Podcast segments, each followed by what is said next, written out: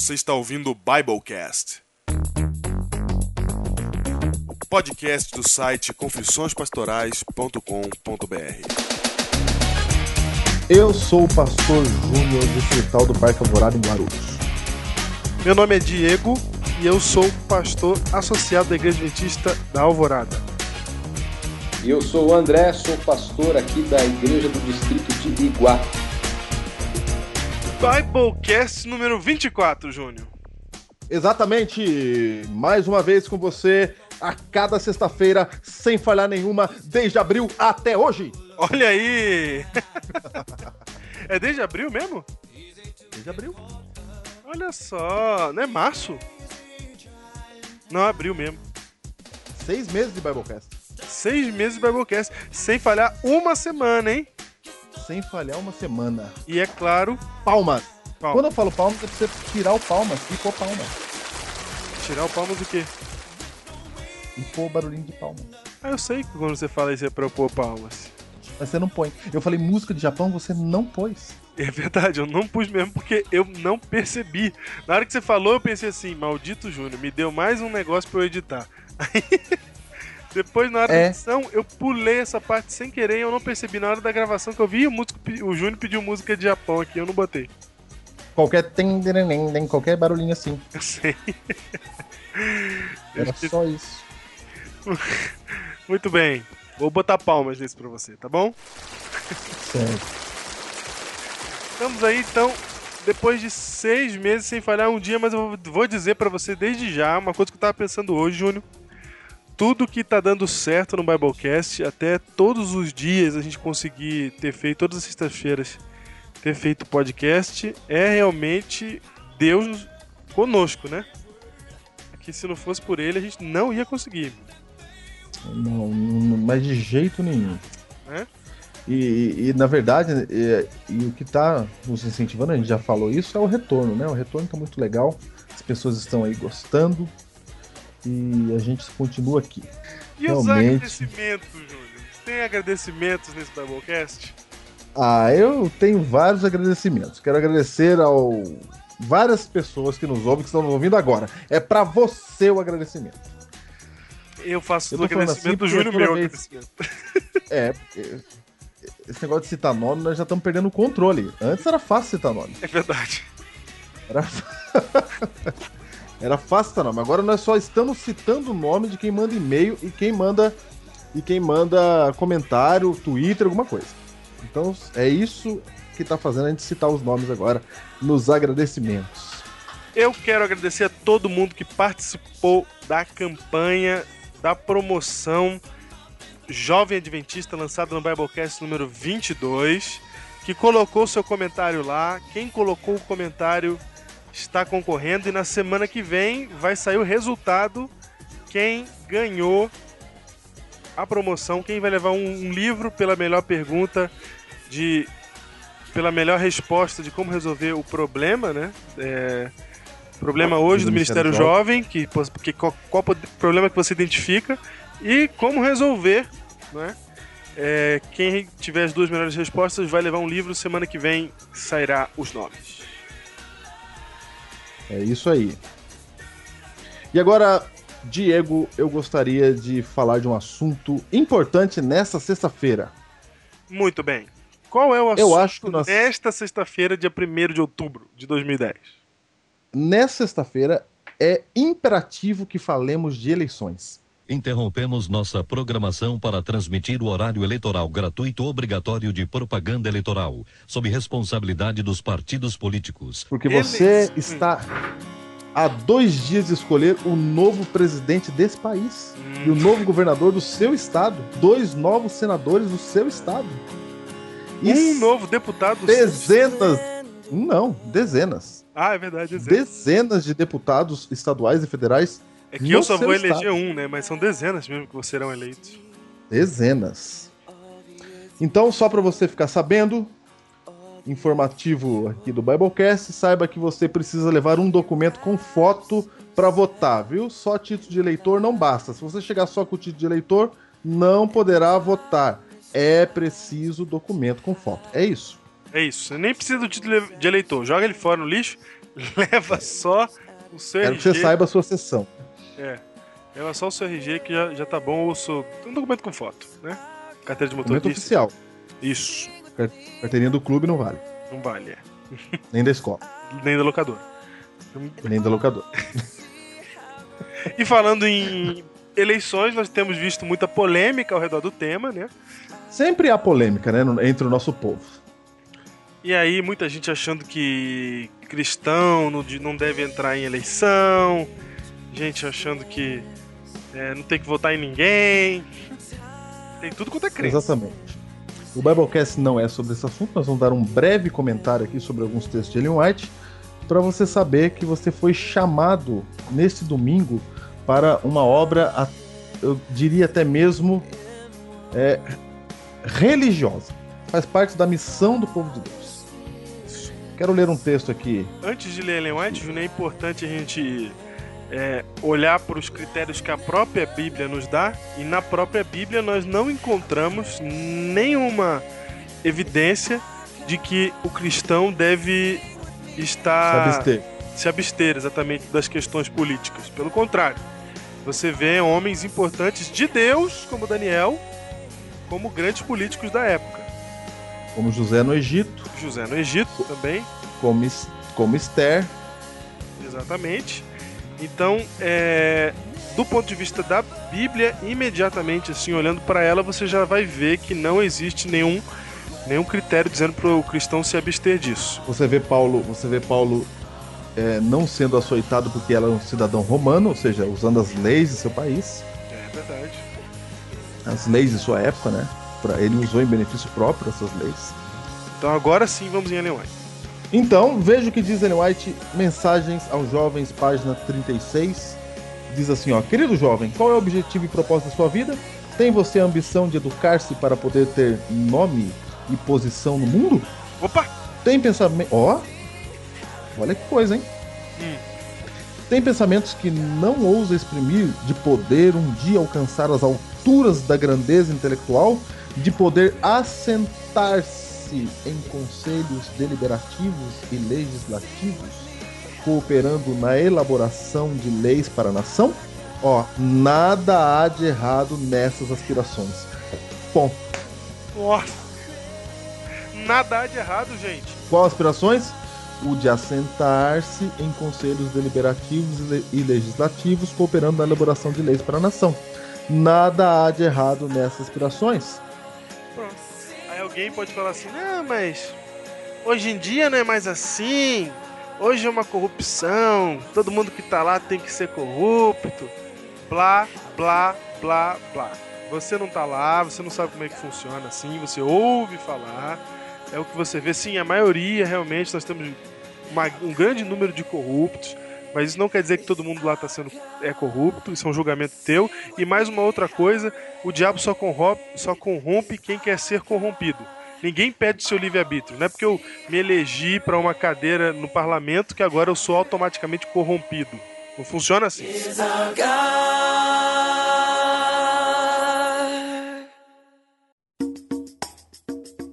Been a hard one, been a bad one, been a tough one, been a sad one. It's been one of those days that keeps chipping away at my heart. É isso mesmo. E, te- e tem um outro detalhe. Se você acha que todos eles são corruptos, você concorda com a corrupção. O jovem ele deveria se revoltar com a corrupção. Porque se você fala assim, ah, todos são corruptos, mas tem que haver governo. Alguém tem que governar. Pois então é. você está afirmando que governo é coisa de corrupto e você aceita isso. Você tem que se revoltar contra isso e não votar em quem você considera corrupto. É isso, é simples assim. E para piorar o caso, Ellen White fala sobre isso, né? Olha, Olha o que ela diz. Fundamentos da Educação Cristã, página 475, ela fala assim, ó: "Não podemos com segurança votar por partidos políticos". Olha que não, Voto na legenda, hein? Ellen White realmente profetiza, porque olha o quanto tempo atrás que ela falou isso, uma coisa que é tão relevante para hoje. Ela fala: "Não vote na legenda. Não podemos votar com segurança na legenda, no partido, porque não sabemos em quem votamos". Claro. Você vai lá e vota só no 43 é, para deputado. Você não sabe que deputado você quer, mas você quer um, um deputado do 43 ou do 45 ou do 13. você está votando no partido e não num deputado específico, está dando votos para a legenda, para o partido, está votando em quem você não sabe que vai ocupar o cargo. Isso é irresponsabilidade. Exatamente. No Brasil há um problema, porque votos para deputado estadual e federal são votos proporcionais. Votos proporcionais são o seguinte: para você eleger um deputado estadual um deputado federal, você vota numa pessoa, mas o que vale não é a pessoa que está votando, mas o coeficiente eleitoral. Como que é obtido o coeficiente eleitoral. Vou dar o um exemplo do estado de São Paulo, que é o estado que nós estamos aqui. No estado de São Paulo, para deputado, há 70 cadeiras. Deputado federal. Ou seja, 70 vagas. Então, como é que faz a conta? Você pega todos os votos válidos para deputado federal. Digamos que deu 20 milhões de votos válidos para deputado federal. Só um número aí X, né? Como é que você faz? Você pega 20 milhões, divide por 70. O resultado que dá é o número de votos que um partido precisa ter para eleger um deputado. Ok? Ok.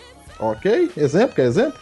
Então 20 milhões dividido por 70, dividido por 70, vai dar 285 mil votos, digamos assim, não é? Se é que eu fiz a conta certa, rápida aí. Faz você a conta. 285 mil. Então, por exemplo, se você vota nos deputados do 33, o PMN, por exemplo, ele precisa de 285 mil votos para eleger o mais votado deles. Aí, a cada 285 mil votos, o mais votado do PMN entra. Por isso que se você quiser fazer protesto, você não pode votar no Tiririca por protesto, porque o Tiririca vai carregar atrás deles, segundo as pesquisas, até seis candidatos que você nem conhece.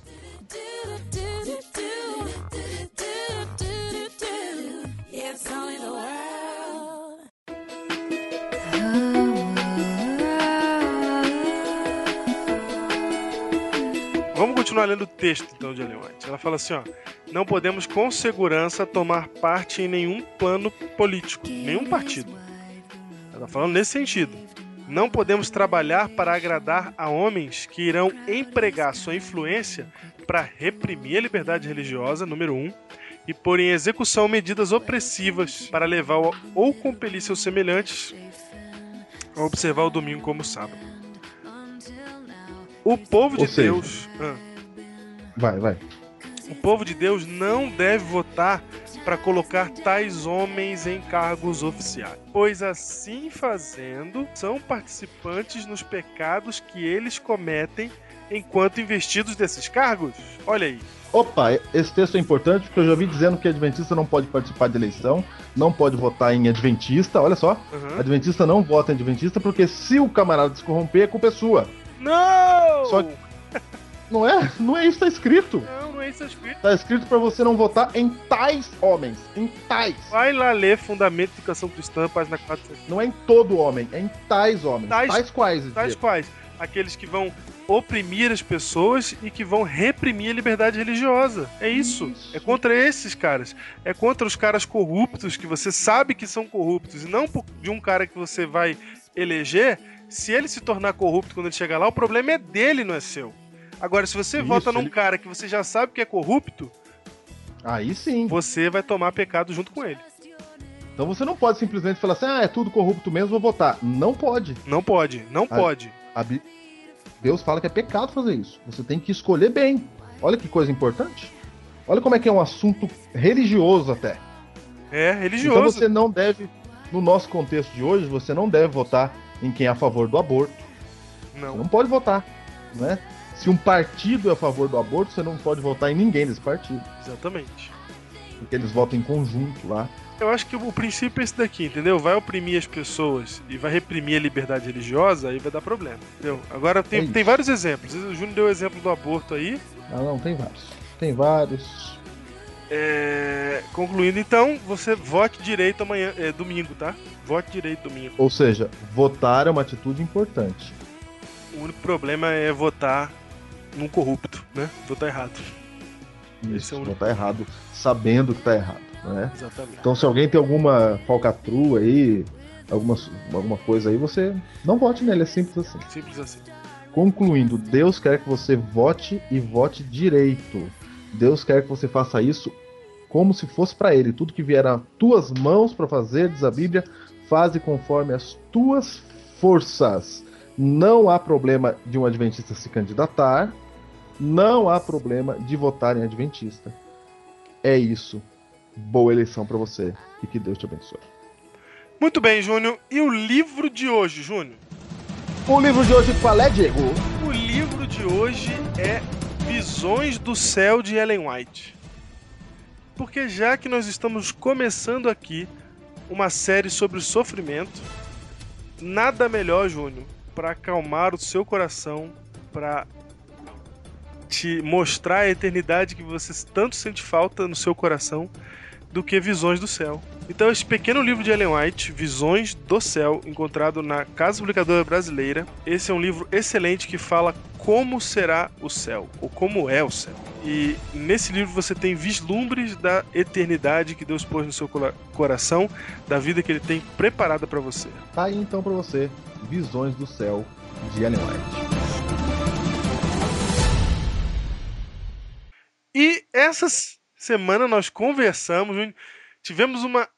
Fizemos uma ligação para um pastor de longe, hein? De longe. Já tínhamos ido até os Estados Unidos com o Tiago Arraes, não é? É verdade. Mas agora a gente decidiu ir mais longe. Resolvemos ir pro outro lado do mundo.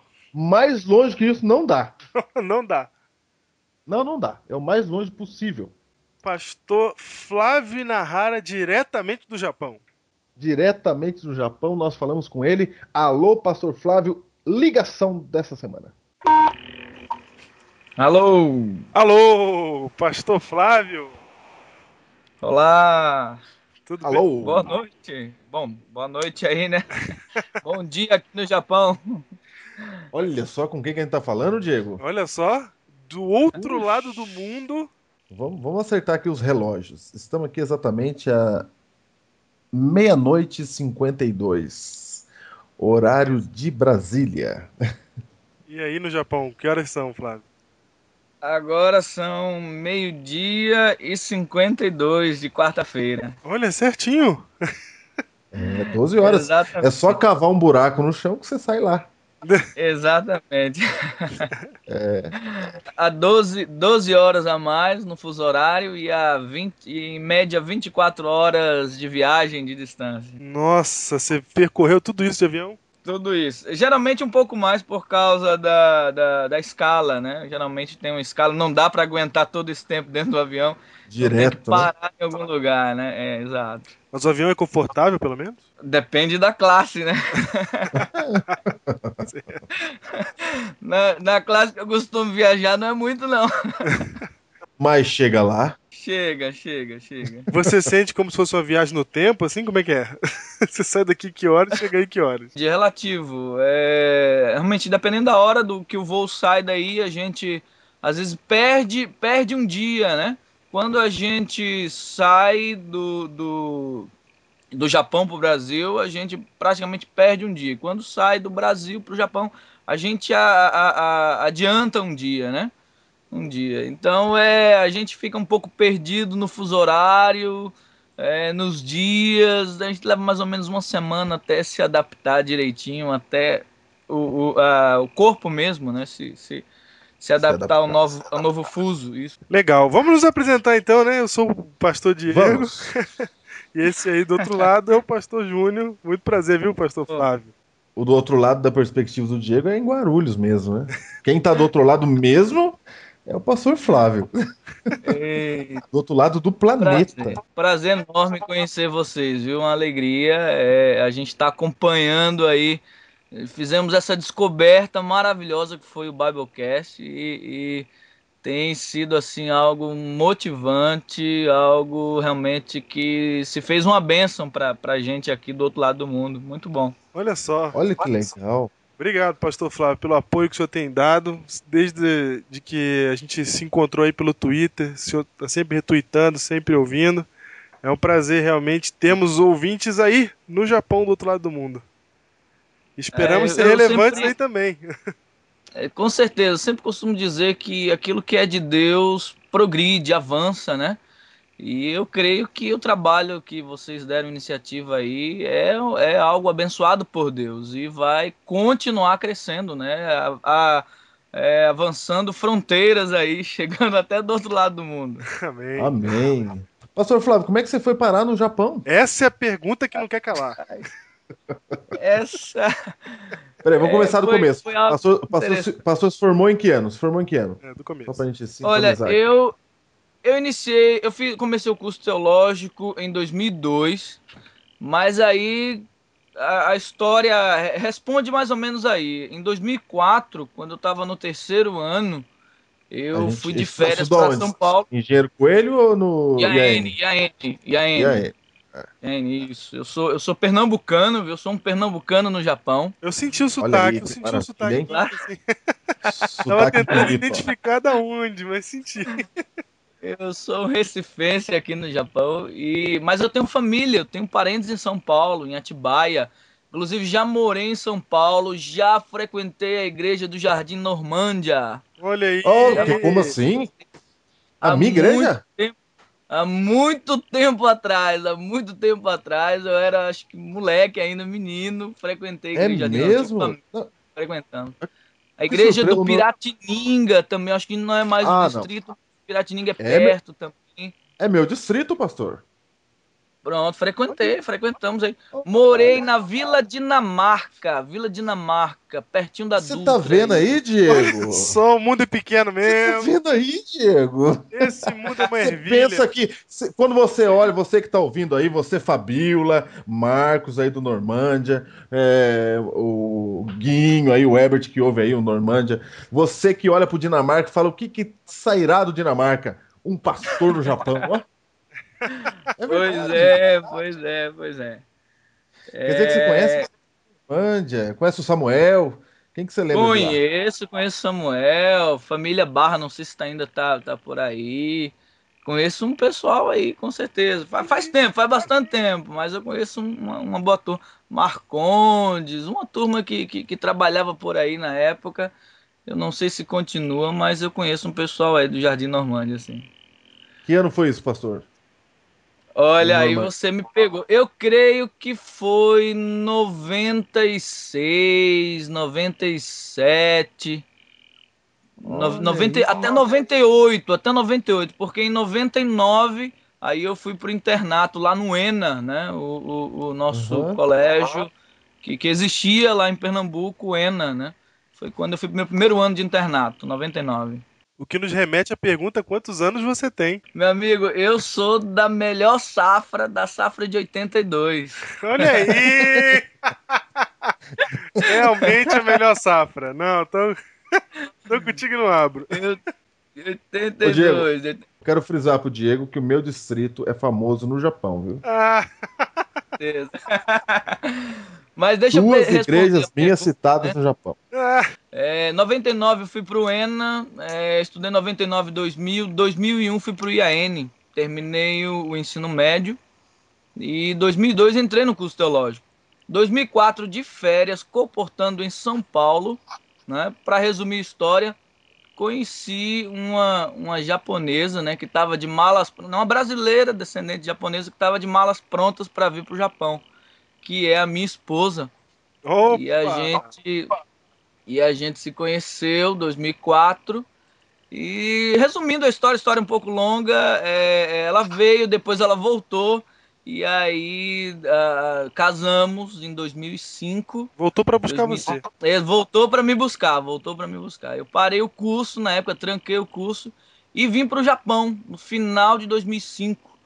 É, e aí aqui morei dois anos, conheci um pouco da realidade, dos desafios evangelísticos, e eu creio que desde esse período Deus já estava trabalhando, me desafiando. Foi o fato de ter vindo, de ter visto os grandes desafios evangelísticos que a nossa igreja tem ao redor do mundo, foi o que me motivou a voltar para o Brasil, terminar o curso e me colocar nas mãos de Deus. Se fosse essa a vontade dele, de que eu viesse ao Japão como pastor, ele assim abrisse as portas. E no primeiro ano de ministério, eh, em 2009, eu estava na Missão Pernambucana Central, no interior, no, no- no- bem no, no sertão pernambucano, surgiu então o chamado convite para que a gente viesse ao Japão, uma vez que a gente já tinha morado aqui.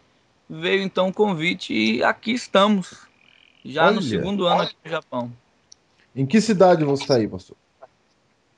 Olha, hoje eu moro na, na cidade de Caria, é a província de Aitken, o estado de Aitken, mas eu sou pastor da igreja brasileira de Toyota, onde fica a sede da fábrica da, da, da Toyota Motors, né, bastante conhecida, e, e também auxilio uma igreja japonesa. Inclusive, resido nessa igreja, na casa pastoral ao lado dessa igreja, que é a igreja japonesa de Caria. É mais uma igreja internacional. Uma igreja tem filipinos, tem brasileiros, tem peruanos, né, tem japoneses. E é uma igreja Que língua um que fala aí internacional. nessa, igreja? Que língua que fala Geralmente essa o igreja? japonês, o japonês, o português, o espanhol. Geralmente essas três línguas, três línguas, japonês, português, inglês e espanhol. Você já aprendeu japonês já, pastor? Olha, meu amigo, é, eu não sei, mas eu acho que esse japonês ele foi criado depois do pecado, viu? Foi lá na Torre de Babel, alguma coisa aconteceu que é, é difícil, é difícil. Eu já estou há alguns anos aqui, a gente sabe assim, o básico, o básico, né? Inclusive para dizer para o japonês que a gente não fala a língua deles. então, Puxa mas a gente está aprendendo, né? Aprendendo no dia a dia, é inevitável que a gente não aprenda algumas coisas, mas o inglês, sim, o inglês já dá pra gente é, é, se comunicar melhor com alguns irmãos, o espanhol, mas o japonês fluente ainda não. Algumas frases curtas, algumas coisas a gente acaba entendendo mais pela dedução, mas é, é um pouquinho complicada a língua. Mas Realmente é se- difícil Se mesmo. houver um esforço, dá pra aprender, sim. Sua esposa Olha sabe. só. Olha, minha esposa ela fala de boca fechada, ela, ela fala o japonês de boca fechada, eu costumo dizer, né? Porque olhando para as afeições dela, ela, ela vem de, de, de raça pura, né? A família japonesa, mas a família dela também viveu fora da colônia japonesa e, e ela aprendeu também muito pouco, muito pouco. Então, se- quem olha para ela diz, olha, é uma japonesa. Mas quando ela fala, então ela prova que é totalmente brasileira. O pastor, e ler? Como é que faz pra ler aí? Olha, é, inclusive você está fazendo uma colocação interessante, pastor Júnior, porque é, aqui a gente descobre algumas coisas quando vem ao Japão. Um brasileiro que vem a primeira vez ao Japão e não fala língua, né, e nem lê, ele descobre que ele é cego, surdo e mudo, porque ele não lê, ele não entende e ele não sabe falar também. Então não é fácil. É, dependendo do que do que está escrito, a maioria das coisas estão escritas também em letras romanas, né, no nosso alfabeto. Então Aham. as placas de trânsito, é, é, muitas, muitas orientações em, em repartições públicas e outras coisas, geralmente está em japonês e inglês, então dá para a gente se guiar é, é, por nosso, nossas letras né, romanizadas. Mas o japonês em si tem três tipos de escrita, né? Geralmente, geralmente eles usam três facilitar, ainda tem três tipos. para facilitar, Tem, né? Que são os ideogramas mais, mais complicados, que são os kanjis, né? Os kanjis chamam de kanji. Tem o hiragana e o katakana. Então, quando está escrito hira- hiragana e katakana, que é mais fácil de escrever, de se ler, ainda dá para você ler, ainda dá para você entender alguma coisa. Agora, quando tá nos kanjis, são os ideogramas, é, é complicado, é difícil. Com que idade a criança japonesa aprende a ler e escrever? Com 18 anos? Como é que é? Olha, por incrível que pareça, não. Eles aprendem bem rápido, né? Geralmente tem- é, é, ficam na escola praticamente tempo integral, né? Durante o dia. E a educação aqui é um ponto forte, porque tem todo bairro, não é toda cidade, todo bairro, todo bairro tem uma escola. É imprescindível que todo bairro aqui tenha uma escola. Então, é, a criança ela é inclusive alfabetizada bem rapidamente, né? E como que é aí os desafios da igreja, pastor Flávio? Como é que é você estar nessa comunidade, nessa soci- sociedade tão diferente da sua de origem?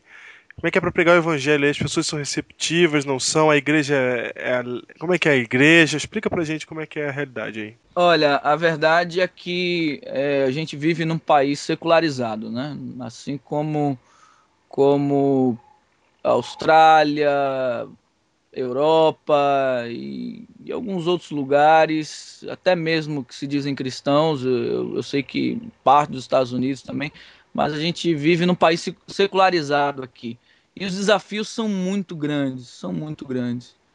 É, os japoneses, em parte, eles são, eles são religiosos é, voltados para as religiões orientais, né? o budismo, o shintoísmo, né? Então a gente vê muito a veneração né, do, do budismo, dos antepassados, dos espíritos que, a, que, que abençoam as colheitas. A gente vê uma certa manifestação nisso. Voltado para o lado cristão, é, não é fácil, não é fácil. Tóquio é a capital mais populosa do mundo. Eu moro a, a cerca de quatro, quatro horas de Tóquio e tem a capital mais populosa do mundo. E o país é um país extremamente populoso, com mais de, de, de 130 milhões de habitantes, e a gente tem uma média aí de 15 mil adventistas no total, entre japoneses, brasileiros e, e toda a comunidade estrangeira. Uhum. Então o desafio é muito grande, é muito grande. É... Comunidade brasileira hoje aqui nós temos em torno de 200 e, e se eu não me engano, a, última estatística apontou 220, 230 mil brasileiros que vivem hoje no Japão. É, diminuiu bastante porque com a crise, né, a última crise econômica, muitos voltaram para o Brasil, mas ainda permanecemos aqui com três igrejas de língua portuguesa. Eu tenho um pastor brasileiro, outro pastor brasileiro que trabalha aqui também, o pastor Moisés Antônio, e ele cuida da, da, das igrejas de Hamamatsu e Kakegawa. E eu trabalho aqui com Toyota e a igreja japonesa de Karia, né? Tem também outras igrejas é, japonesas que têm grupos de brasileiros que frequentam, né? Nelas, mas é, os desafios são grandes, são grandes, né? Preparar Qual o tamanho a igreja... das igrejas? O tamanho das suas igrejas, o número de membros, por exemplo. Em média, as igrejas hoje contam com 30 a 40 membros cada. Olha aí, ó. Desafio. Nessa média de 30 a 40 membros. É um grande desafio.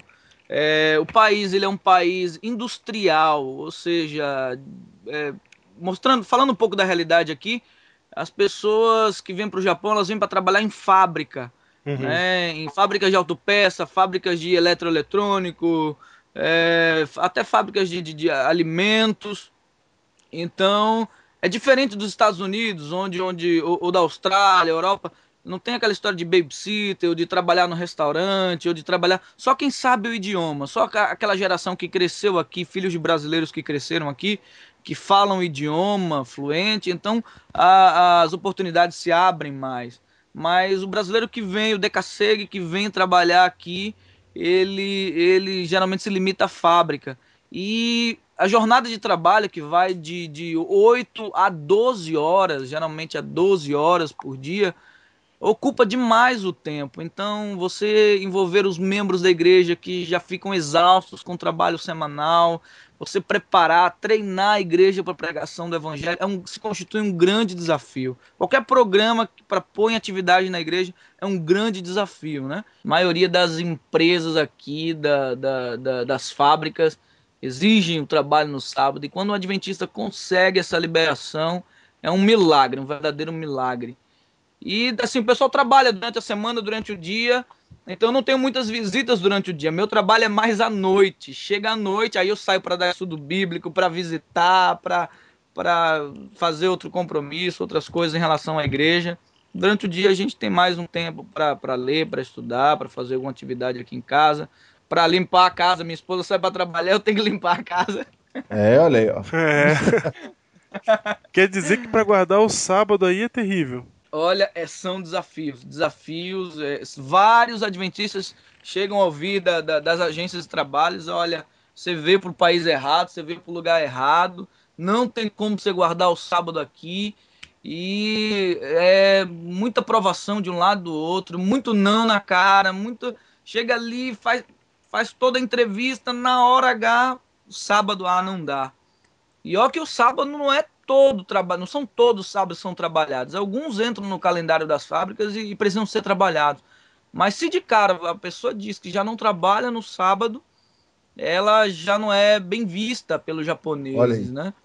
E aí, é, geralmente não, não, não, não consegue emprego. Se você entra no emprego sem dizer que, que, que, guarda o sábado e depois você pede o sábado, eles vão, eles vão questionar, né? Por que, que você não falou isso antes? Você não foi leal, você não foi é, transparente conosco. Então, a gente fica ali no, no, meio termo, mas muitos dizem de cara, provam a Deus, né? Oram a Deus, a igreja se une em oração quando tem alguém desempregado e, e, e Deus tem abençoado e milagres têm acontecido de pessoas que têm, têm conseguido guardar o sábado, sair mais cedo na sexta-feira, né? Por causa do pôr do sol.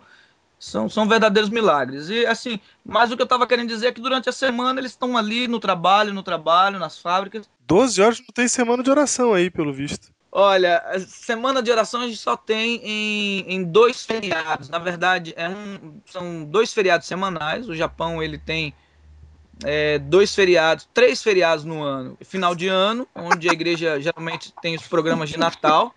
três feriados no ano. É, você viu que maravilha? É, agora são feriados semanais, né? Semanais. Então é uma semana de feriado. Ah! Tá? Então uma é semana que, de feriado. É aqui no Brasil a gente chama de férias? É, o que aqui no Brasil é... chama de férias. Então, são feriado no final do ano, de uma semana, e aí no feriado, em maio, no mês de maio, tem um feriado. Nós fazemos uma semana de oração, geralmente, tra sempre trazemos pastores do Brasil, pastores dos Estados Unidos. É, no último feriado de maio veio o pastor André Vieira, da Austrália, foi pastor do IAN também, ele veio aqui conosco. É, e aí tem um, uma semana de feriado no mês de agosto, que é no verão, onde fazemos o acampamento, é o ponto auge, né? Esses dois momentos são ponto auge da igreja brasileira aqui no Japão. E aí tem um acampamento, é, no último acampamento agora, no mês passado, em agosto, tivemos presença do Robson Fonseca, e é, são momentos assim onde a gente recarrega nossas energias espirituais, né? Nos animamos e damos continuidade à vida aqui, ao ministério, né, aos desafios que, que existem no Japão. Legal. Olha só, só para ter uma ideia, pastor, você está há quanto tempo na igreja aí? Dois anos? Exato. Como pastor, agora um ano. Faz um ano, um que, ano. Que, que, eu cheguei, né? Exato. E, e, e nesse período aí, batizaram-se quantas pessoas? Olha, desde que eu cheguei, nós batizamos seis pessoas. Seis pessoas seis pessoas. E foi uma grande vitória, uma grande vitória. Eu tenho um pastor amigo meu que ele é da Venezuela, ele trabalha na igreja central de Tóquio, e ele me falou o seguinte: olha, para nós aqui, o nosso desafio, uh, um, uma grande vitória é manter. Se você conseguir manter os membros na igreja, já é uma grande vitória. E o que vem, uh, as conversões que surgem, que acontecem, aí são grandiosíssimas bênçãos de Deus.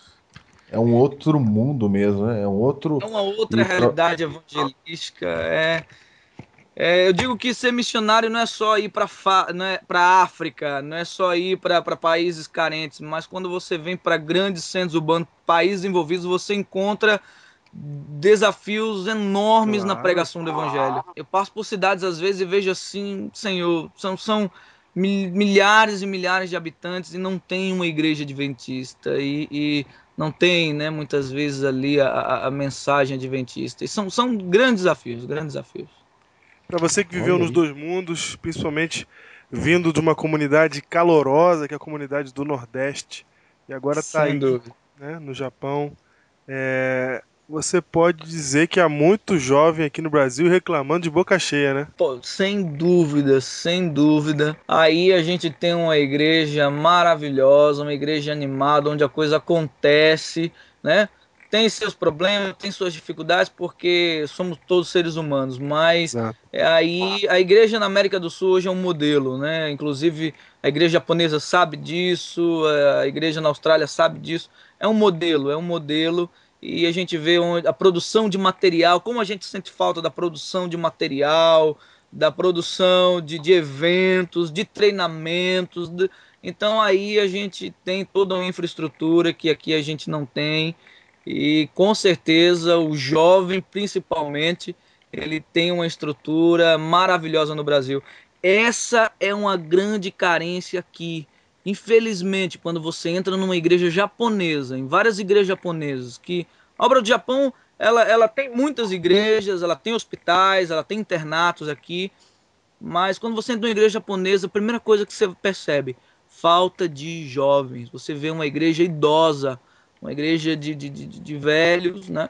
E é, você sente a falta dos jovens. Eu acho que justamente por essa falta dessa estrutura que, que tem no Brasil, é, a igreja perdeu muitos jovens aqui. Se constitui um desafio trabalhar com jovens aqui. Imagino. Vamos, a gente vai fazer uns anime aqui de, da Bíblia e mandar para aí. Pra ver se pega essa galera jovem. É verdade. Você viu, Diego, que ele falou que falta material? É. Quanto material você tem guardado aí na sua casa aí que você não conseguiu entregar ainda pros anciãos? Não, é verdade, eu tava pensando mesmo tá, nisso. Não é? é. material para pequeno grupo, estudo bíblico, É. essas coisas. Sempre é um grande curso pra gente mandar buscar do, do Brasil e tal. A gente sempre manda, sempre aproveita alguém que, que vai passar férias ou visitar parentes, aí traz material pra gente. E aí a gente pode trabalhar um pouco aqui, né? É, é outro desafio que, que a gente tem é porque para as igrejas estrangeiras, para a comunidade estrangeira, a obra não, não apresenta um plano de trabalho como geralmente eu sei que acontece aí no Brasil. Eu né? ia perguntar isso, campo- como é que é a obra aí? é, o campo local ele tem seu planejamento e a União tem. E aqui, para nossa realidade, a gente tem que se virar, a gente tem que fazer o nosso planejamento, tem que identificar as necessidades da igreja e, e- e tem que pensar num- numa linha de trabalho. Às vezes é- são passos lentos que a gente tem que dar, porque é de acordo com a realidade aqui.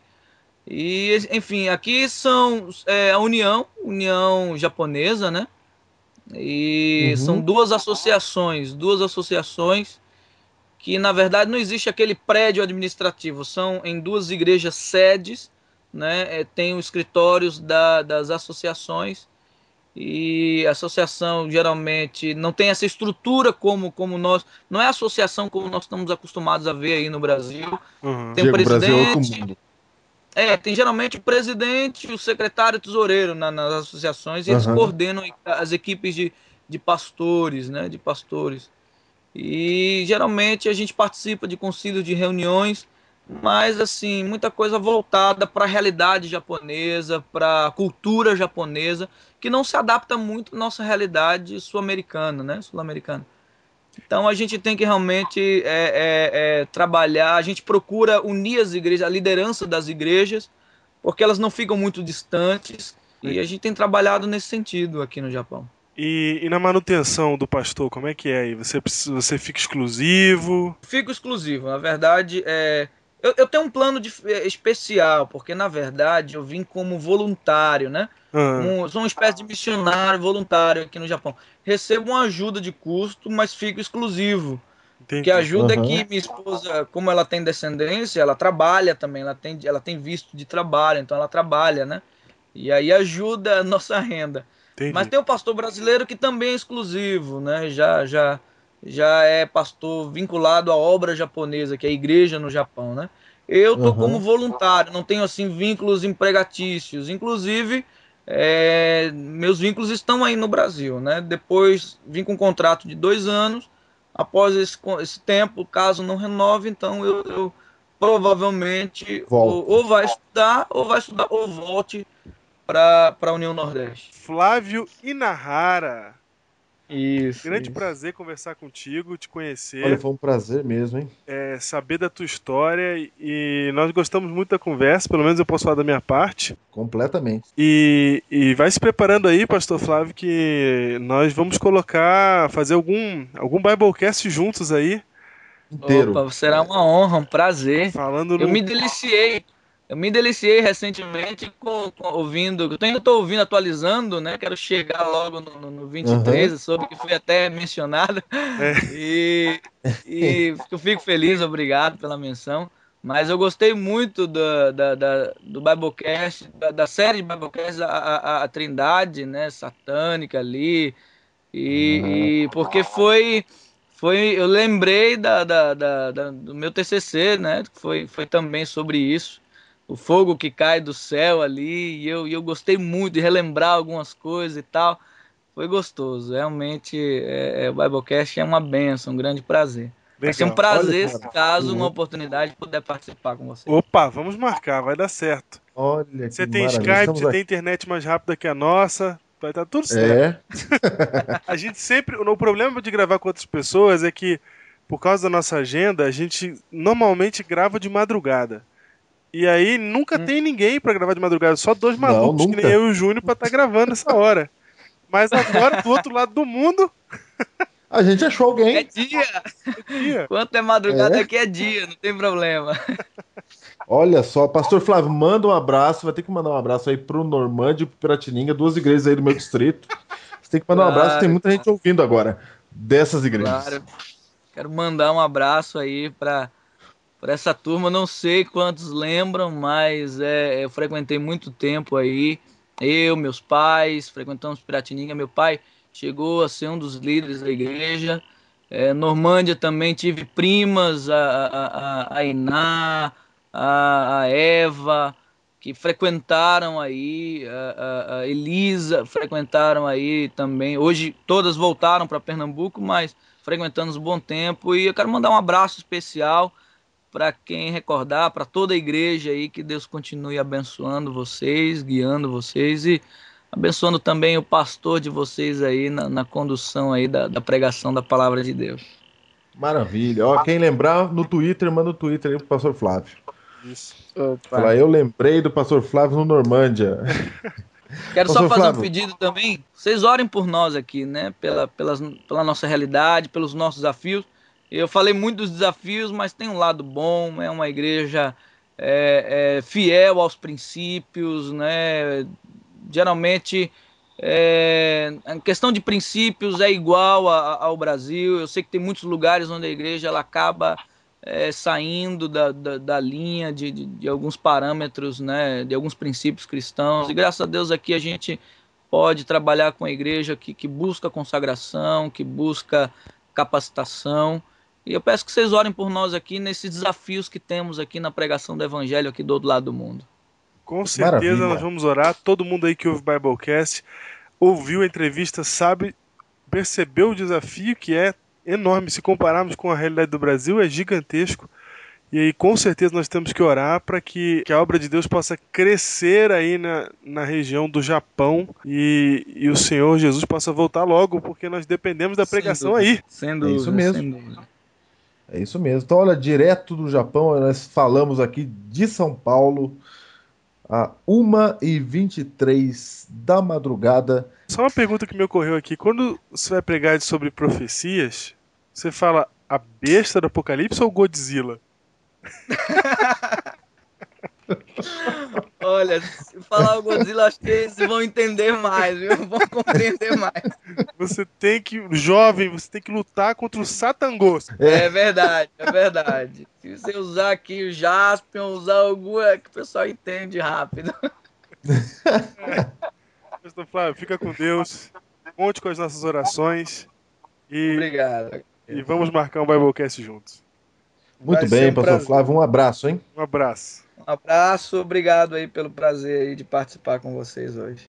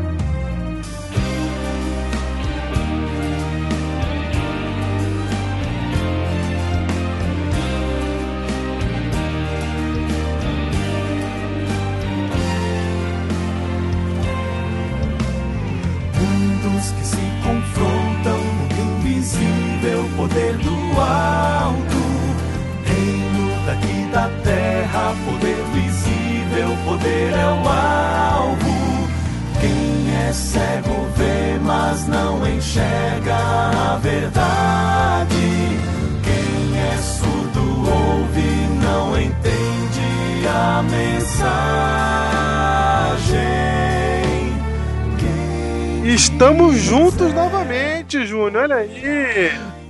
Pastor André de volta. Volta depois de um longo e tenebroso inverno. Longo. Estamos longo. de Desde o Biblecast número 9 sobre Ruth, que o pastor André não participa conosco. E nós recebemos aqui e-mails, mensagens, pessoas picharam o muro das nossas casas.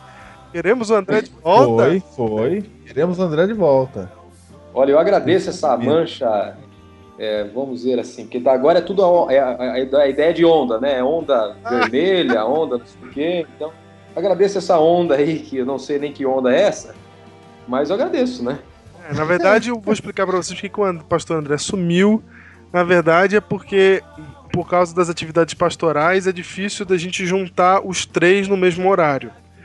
E a maioria dos, dos Biblecasts gravados depois do 9, a grande maioria, foi gravado de madrugada. Como, Como esse, esse agora né? está sendo gravado, né? Então, assim, fica muito difícil a gente juntar todo mundo. Então, é por isso que o pastor André não tem participado assiduamente, mas nós vamos, a partir de agora, tentar. Tanto é que essa série sobre sofrimento que começa hoje, ele estará conosco a série inteira, os três episódios. Muito bem, olha aí. E falando na série que começa, estamos começando hoje, Júnior, uma nova série, Qual é o título, a Diego? série Sofrimento. O, o, o sofrimento que é um estado que todos nós seres humanos, infelizmente, compartilhamos cedo ou tarde na vida, né? Se é que você não está compartilhando agora. Exatamente. Alguns numa intensidade mais forte, outros numa intensidade mais fraca, mas o fato é que ninguém passa por essa vida sem ter que encarar o sofrimento. Por isso, o tema de hoje é. Tears in Heaven. Olha aí. Muito bem. Tears in Heaven, vindo exatamente de um ex-roqueiro. É. Exatamente. Oi, é de volta pra Tears nós. in aí. Heaven, porque na verdade é uma música famosa, né, Júnior? De quem que é essa música? Eric Clapton. Eric Clapton. E ela é conhecida. Sério, eu até pego meu violão pra fazer Ah, o fundo. não, ao vivo? Vai, faz aí. Vai, eu duvido. Ah, né? então, então você segura aí a gravação dois segundos. que Vai, vai, vai, vai, vai, vai. Acredito que eu tocar Tears in Heaven ao vivo. Enquanto o pastor André, mostrando seus dotes de violonista, tenta fazer você se lembrar da música Tears in Heaven. Hein? Hein? Tias in Heaven? As tias foram pro céu? Como é que é a história aí? Tias in Heaven. Você sabe que essa música ela foi composta por Eric Clapton depois de um extremo sofrimento. Depois que seu filho caiu da janela do prédio. E ele depois então compõe essa música é considerada uma das músicas mais tristes do mundo. Ou seja, se você quer ouvir uma música que tem a ver com sofrimento, essa é a música. O filho dele caiu do 53º andar. Sofrimento terrível deve ser o de perder um filho. Eu nem tenho um filho, mas já ouvi muita gente falando que não tem coisa pior do que perder um filho, né? É, não. E aí ele começa perguntando na música se você vai me cumprimentar, né? Se você vai lembrar meu nome se eu te encontrar no céu. É tido como uma das músicas mais tristes da humanidade. E essa, essa música e esse título tem tudo a ver com a série e principalmente com o tema de hoje, porque o tema de hoje vai falar sobre o homem que mais sofreu na história dessa humanidade. Eu não conheço ninguém que tenha sofrido mais do que ele. E se Eric Clapton sofreu por perder um filho, imagine a história desse homem que perdeu 10. Dez. 10 filhos. 10 filhos. E a história. Conta então a história de Jó. Conta, conta. Você já sacou que é a história de Jó que nós estamos falando. Eu vou chamar você para abrir o livro de Jó, para ler com a gente Jó capítulo 1 e a gente vê essa história de sofrimento.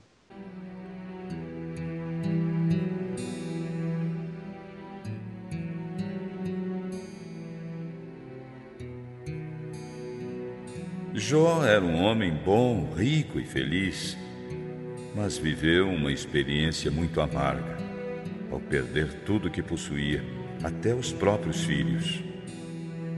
Por isso, sua história é bem atual e pode nos ajudar a buscar a verdadeira felicidade, a experiência humana sempre aliada ao amor de Deus.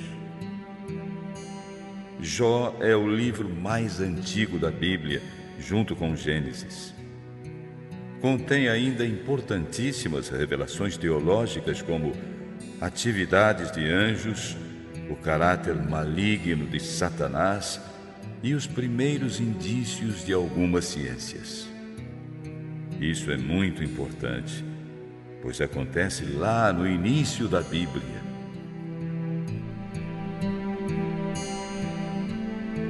Capítulo 1 de Jó, versículo 1. Começa assim o livro. Havia um homem na terra de Uz, cujo nome era Jó. Homem íntegro. Opa, primeiro detalhe. Ah, é bom importante a gente lembrar, né, que o livro de Jó foi o primeiro livro da Bíblia a ser escrito. Exatamente. Por quem mesmo? Moisés. Moisés. Provavelmente. Moisés, exatamente. Provavelmente Moisés descobriu a história de Jó quando estava na terra de Midian. Seu sogro Jetro conta a história de Jó. Jó provavelmente era um árabe. Exatamente. Aqui que está o primeiro detalhe que ele morava, ele era um homem da terra de Uz, portanto, ele não é da turma de Abraão, né? É um patriarca, é, é o período, a história de Jó se passa no período patriarcal. E, e a história de Jó é independente da história do povo de Israel, da história da descendência de Abraão. Portanto, Jó era de outra nacionalidade, certo? Provavelmente um árabe. É isso, é isso mesmo. E quem conta a história para Moisés, como o pastor Júnior falou aí, provavelmente foi Jetro, né? Que eu imagino na- num daqueles dias de fogueira, num fogo do conselho, naquele dia de, em volta Foi. da fogueira, no meio do deserto, aquele povo nômade, Jetro começou a contar a história de Jó. E ela impressionou tanto a Moisés que foi o primeiro relato é, que Moisés escreveu, o primeiro livro da Bíblia. E assim, eu acho que foi. Acho não, se isso foi verdade, então foi a primeira vez que Moisés é, resolveu decidir. Resolveu decidir. Decidiu escrever os seus conhecimentos assim bíblicos é, a respeito de Deus no papel, né? Até então nada era escrito no papel. E aí ele conta a história de Jó e começa a história desse jeito que você está vendo aí, dizendo que Jó era alguém impressionante, que ele começa dando as características de Jó. Primeiro, ele era um homem íntegro, certo? Certo. Segundo, reto. Terceiro, temente a Deus. E quarto, se desviava do mal. Então, e- ele usa quatro características para definir a personalidade, ou o caráter, ou quem era Jó. É um homem é, íntegro, honesto, um homem que não se vende, certo? É interessante aqui, pastor Diego, é que tem duas coisas interessantes, né? Uma é íntegro e reto tem a ver com valores é, que não tem necessariamente a ver com religião. Isso, exatamente, independente de religião. E os, é, os outros dois valores, temente a Deus que se desviava do mal, aí já tem a ver com a ideia de religião. Verdade. Então ele era um homem, assim, é, dentro do- dos padrões morais, nos dois aspectos, tanto com relação à vida social quanto com relação à vida com Deus. Verdade. E o temente a Deus, a gente sabe que é um termo técnico, tá? Você que lê temente a Deus aí na Bíblia, você pode achar que é um jeito interessante de dizer alguém que acredita em Deus, mas é mais do que isso, é um termo técnico. É a mesma coisa que dizer crente hoje em dia, né? A palavra Exatamente. crente ela só serve para definir um evangélico, alguém que crê em Deus. E, e temente a Deus é isso, é alguém que cria em Deus e, e é importante dizer que Jó era temente a Deus porque, como a gente já falou aqui no começo, é, ele não tinha raízes abraâmicas. Ou, entre outras palavras, um cristão praticante. Isso. Ou seja, ele era um temente. E, na verdade, a ideia é de que a Bíblia está enfatizando que ele temia Deus mesmo estando longe do grupo que se espera o temor Isso, de Deus. ele estava fora da Eram os igreja. descendentes de Isaac. É, fora da igreja. Ele não era dos descendentes de Isaac. E quanto ao se desviar do mal, a gente pode passar esse- esses é, adjetivos por alto, mas eles são importantes. Porque se desviar do mal é o seguinte estado: você é alguém que, que presta atenção nos seus próprios atos. Ele está vendo o, qual o resultado das suas ações. Pra- porque para alguém se desviar, ela tem que olhar lá na frente e falar: ó, lá tem um buraco. Então eu preciso me desviar dele, eu preciso vir por essa direção. Então Jó era um cara que se preocupava com aquilo, com a atitude dele, o que ele vai fazer pode ou não gerar o mal. Então ele, ele era alguém preocupado com como se comportar para poder se desviar do mal. Quando fala de Jó, é engraçado porque parece que o nome Jó tem um sinônimo para ele que seria sofrimento, ou momentos difíceis, ou coisas ruins que acontecem. E até, ou a pessoa às vezes é evangélica e crente, ou às vezes não é, mas às vezes está passando por alguma dificuldade, algum problema, e fala assim: nossa, estou vivendo uma vida de Jó. Né? E interessante porque assim, esse homem era um padrão para qualquer pessoa. É, ele era certinho. É, ele era certinho e santinho. Né? Então ele era, ele era ou santinho nos dois aspectos, tanto religioso ou não religioso. Mas o engraçado é que um homem que faz tudo certo, íntegro, reto e aí temente a Deus, se desvia do mal, sofre toda essa esse problema que ele vai sofrer aí em praticamente 40, 41 capítulos do livro dele, que tem 42 capítulos. Agora, por que será? Então, quer dizer, eu ser bonzinho, tanto da, na forma social e na forma religiosa, não me dá garantia de eu, ter, de eu ser uma pessoa sem problemas? Então, para quem crê que em teologia da prosperidade, que se você está do lado de Deus, você vai ter tudo do bom e do melhor sem sofrimento, toma essa. Você tem que arrancar o livro de Jó da Bíblia. Tem que arrancar o livro de Jó da Bíblia. Exatamente, porque a gente já vai vendo por aí, se Jó é a grande história de sofrimento, a gente já começa o primeiro verso dizendo assim, ó, esse cara não tinha motivo para estar tá sofrendo. Não, é, É, o primeiro ele verso. Ele era tão assim religioso que lá no verso 5, no finalzinho diz assim: ele levantava-se de madrugada e oferecia holocausto segundo o número de todos os seus filhos. E esse era um costume praticamente diário dele. Então quer dizer, ele além de, de todos os aspectos que, que você leu, ele ainda fazia as 40 madrugadas. É verdade. É verdade. Vamos chegar lá, peraí, olha só. No verso 2, fala o seguinte: que ele tinha sete filhos e três filhas, certo? Dez filhos, então. Aí possuía sete mil ovelhas, três mil camelos, 500 juntas de boi, 500 jumentos e tal, vai falando. Era numeroso o pessoal ao seu serviço, de maneira que este homem era o maior de todos os do Oriente. Para aqui. O maior de todos os do Oriente é o mesmo que dizer que Jó era o homem mais rico do mundo, porque o Oriente era o mundo da época. Uhum. Então Jó era o Bill Gates da época. Ele é o cara que tinha tudo. Essa descrição aqui de animais aqui é pra dizer assim, ó, ele tinha tudo, ninguém tinha mais do que ele. Ele era o maior do Oriente. Ele era o mais bem sucedido. E então é, o Jó era o tipo de cara que as pessoas olhavam pra ele e falavam assim, pô, eu queria ser igual a ele, né? Queria ter o que ele tem. Queria ter essa vida que ele tinha. E aí a história continua. Seus filhos, verso 4, iam às casas uns dos outros e se faziam banquete, cada um por sua vez, e mandavam convidar as suas três irmãs a comerem e beberem com eles. Então, os sete filhos homens faziam um banquete todo dia na casa de um irmão. Cara, é festa todo dia. Mas também com o dinheiro que ele tinha, com a vida que tinha, dá pra fazer festa todo dia mesmo. Festa todo dia. Sabe que é ter banquete todo dia, domingo, segunda, terça, quarta, quinta, sexta, sábado? Era uma situação de prosperidade que a gente não faz ideia. É, pelo menos a gente, pobres mortais, né? Se alguém tá ouvindo aí que faz ideia, parabéns pra você. Que você vai desfrutar dessa e da outra vida.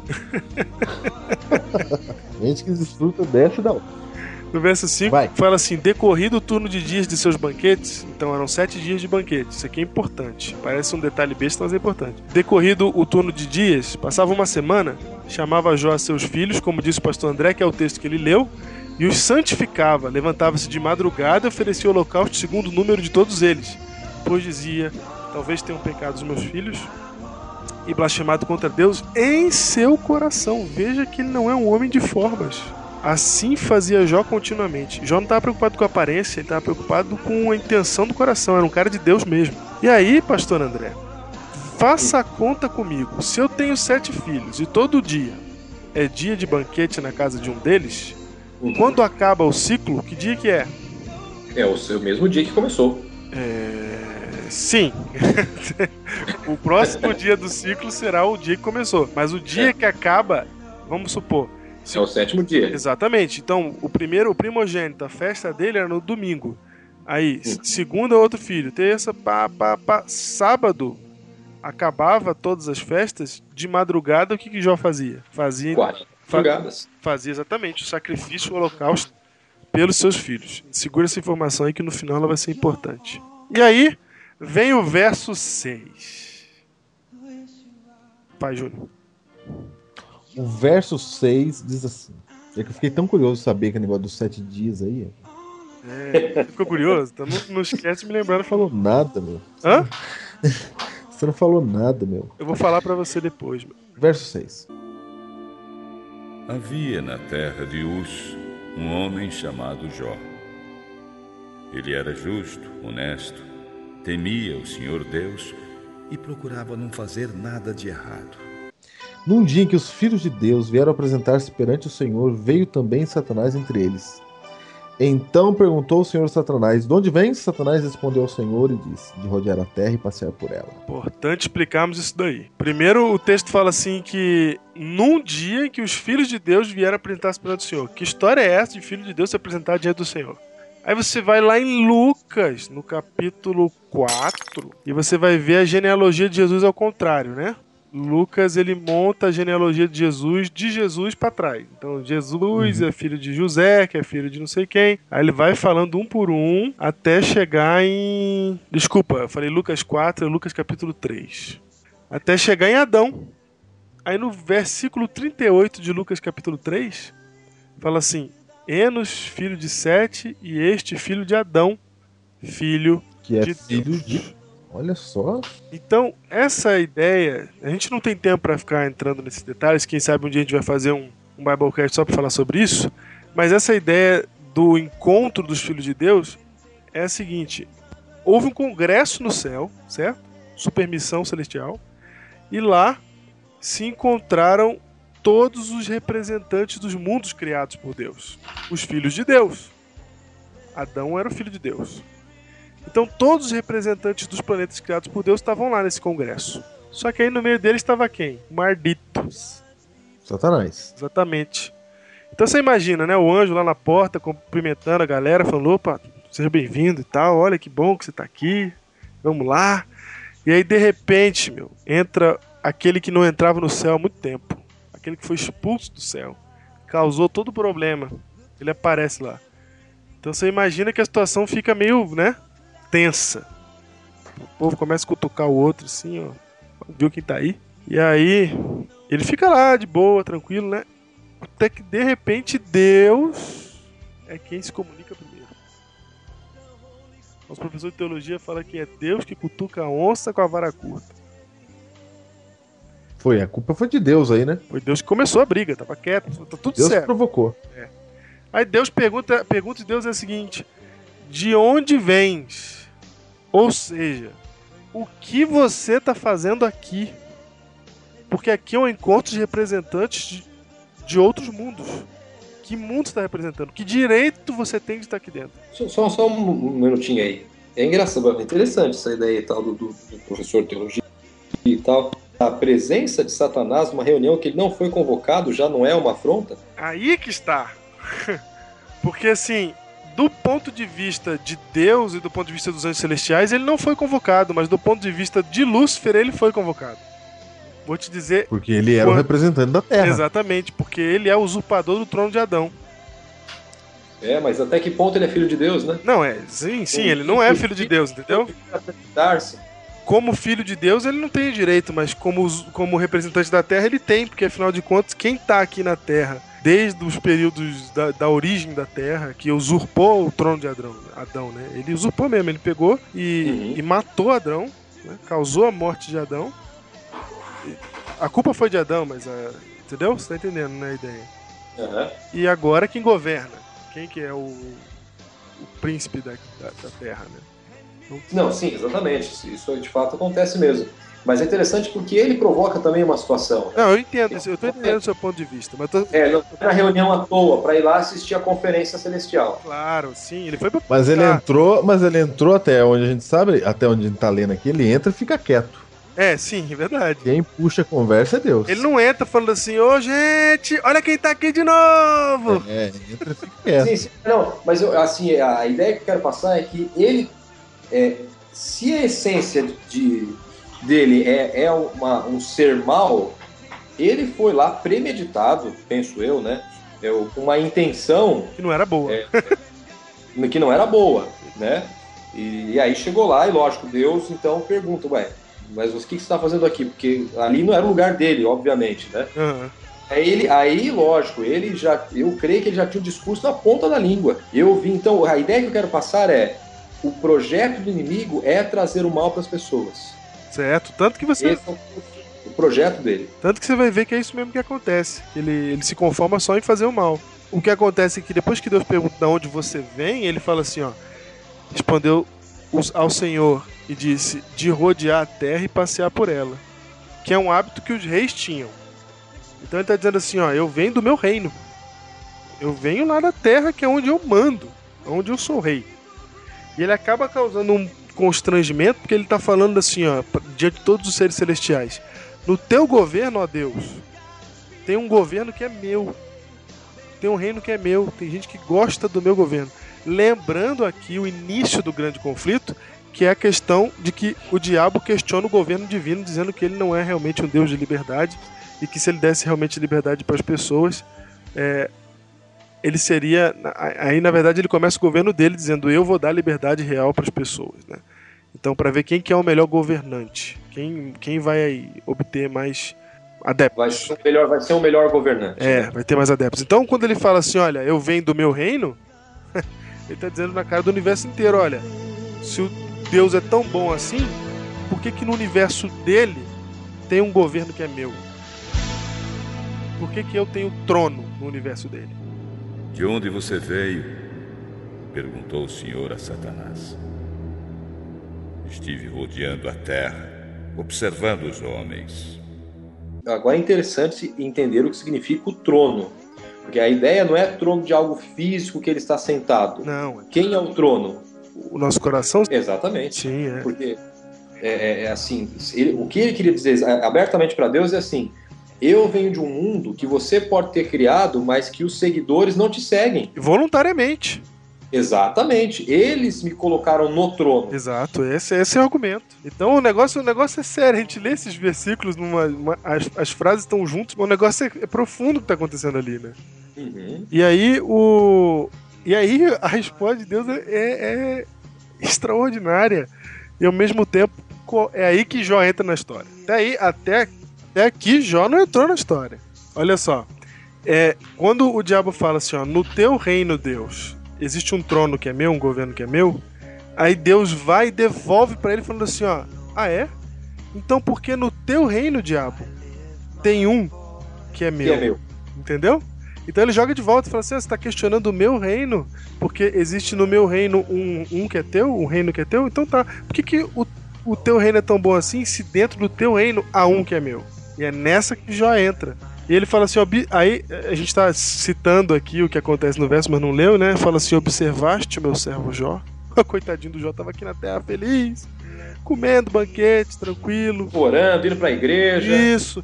De repente, lá no céu, Deus começa a discussão com Satanás e aí Jó entra na história. Você viu meu servo Jó? Porque ninguém há na terra semelhante a ele. Agora quem fala é o próprio Deus, homem íntegro, reto, temente a Deus e que se desvia do mal. Tá no verso 8. Então, exatamente, verso 8. Então parece que agora Deus, né? Eu imagino assim, o céu olhando nos dias de hoje seria mais ou menos o, a galera fazendo. Uh. Agora pegou ele de jeito, né? E parece que agora não tem mais argumento. Diabo é miserável. Ele tem mais um argumento, né, mano? Deus fala assim: então tá. Então, como que no teu reino tem um que é meu? Falando de Jó. E aí, o diabo fala assim, verso 9 por acaso teme Jó a Deus debalde, na versão revista atualizada, sem causa. A palavra debalde quer dizer de, de graça. Ou de graça. Por acaso, Deus, é gratuitamente que Jó te serve? Desinteressadamente. Será que é desinteressadamente, segundo a nova versão internacional do pastor André? Então aí Satanás está acusando a humanidade ou os cristãos, aqueles que servem a Cristo, de servi-lo querendo algo em troca. E não é isso que acontece hoje? E não é isso que muita gente está fazendo? E não é isso que tem muita igreja por aí pregando? Que você tem que ir a Deus para poder ter prosperidade na sua vida. O que é o que um ladrão faz quando pega uma arma. Olha que coisa interessante aqui. Essa, essa, esse verso aqui é a teologia da prosperidade ao inverso, né? Exatamente, é um soco na cara da teologia da prosperidade. Exatamente, porque qual que é a teologia da prosperidade? Você faz tudo para Deus, pra Deus, e Deus, te retribui com riquezas, etc. Agora, deixa eu falar uma coisa. O que me intriga nessa questão da teologia da prosperidade é que ela é um tanto quanto incoerente. Porque a teologia da prosperidade, ela leva uma, uma questão que ela se perde, que é a salvação pelas obras e ela vai contra uma ideia que ela prega, que também é a graça. Porque a teologia da prosperidade diz também que a graça de Cristo é que te basta, que vai fazer ter as coisas todas, essa questão toda. Mas se eu, eu tenho que fazer as coisas, que graça é essa de Cristo? E o que eu acho interessante é que uma das, um dos questionamentos aqui do verso 9 é justamente com relação à graça de Deus. Certo, exatamente. Pergunta, é, por acaso o Jó te serve de graça, né? Exatamente. Por acaso é, é assim que Jó te serve? Gratuitamente? Não, é por ou é por barganha. Ele, o diabo advoga que é por barganha. Exatamente. Advoga que não, há, há uma troca de favores. O senhor faz tudo de bom para ele, ele vai, é lógico, te servir. É, exatamente. Agora, a pergunta é: o sofrimento é uma graça ou não? Poxa, Como é que o sofrimento pode ser um ato de graça? Bom, então, e aí? E o pior é que você olhando para a história de Jó, como eu falei, eu não conheço ninguém ou nenhuma história que seja tão sofrida como a dele. E embora você veja sofrimento em todo lugar, não é esse o foco da, da, da história de Jó. O foco está exatamente aí nessa questão que a gente está levantando agora. Nessa pergunta que o pastor André fez: existe graça no sofrimento? O que será que estava acontecendo ali com Jó? Né? No mundo inteiro não há ninguém tão bom e honesto como ele. Ele me respeita e obedece e procura não fazer nada de errado. Também nem podia ser diferente. O Senhor deu a ele tudo do bom e do melhor. Protege a ele e a família contra todos os perigos Deu a ele livramento contra males e doenças e fez dele um homem riquíssimo. Não é à toa que Jó é obediente. Só que Satanás acusa Deus da teologia da prosperidade inversa. Você dá tudo para ele e aí ele te serve. Isso, no verso 10 ele fala assim: Por acaso você não cercou a casa dele com uma cerca, e a ele a sua casa a, e a tudo que tem, e a obra das suas mãos o abençoaste, e os seus bens se multiplicaram na terra? Ah, Deus, será que é de graça que ele te serve? O senhor dá tudo para ele. Ele tem tudo certinho. O senhor cuida dele, o senhor não deixa eu chegar perto dele. O senhor dá, abençoa as obras da mão dele. Tudo que ele faz é bom. Aí é fácil servir o senhor. Aí ele olha em volta assim para aquela multidão de anjos, seres celestiais e fala assim: "Vocês que vivem aqui no mundo sem pecado é fácil adorar a Deus. Vocês têm tudo aqui, vocês têm vida eterna, vocês têm tudo, vocês estão segurados. Não tem problema nenhum com vocês. E Jó também, ele tá nessa. Deus dá tudo para você e você acha que é fácil, é fácil te adorar. Aí no verso 11 ele fala: Estende, porém, a mão e toca-lhe em tudo que tem, e verás se não blasfema contra ti na tua face.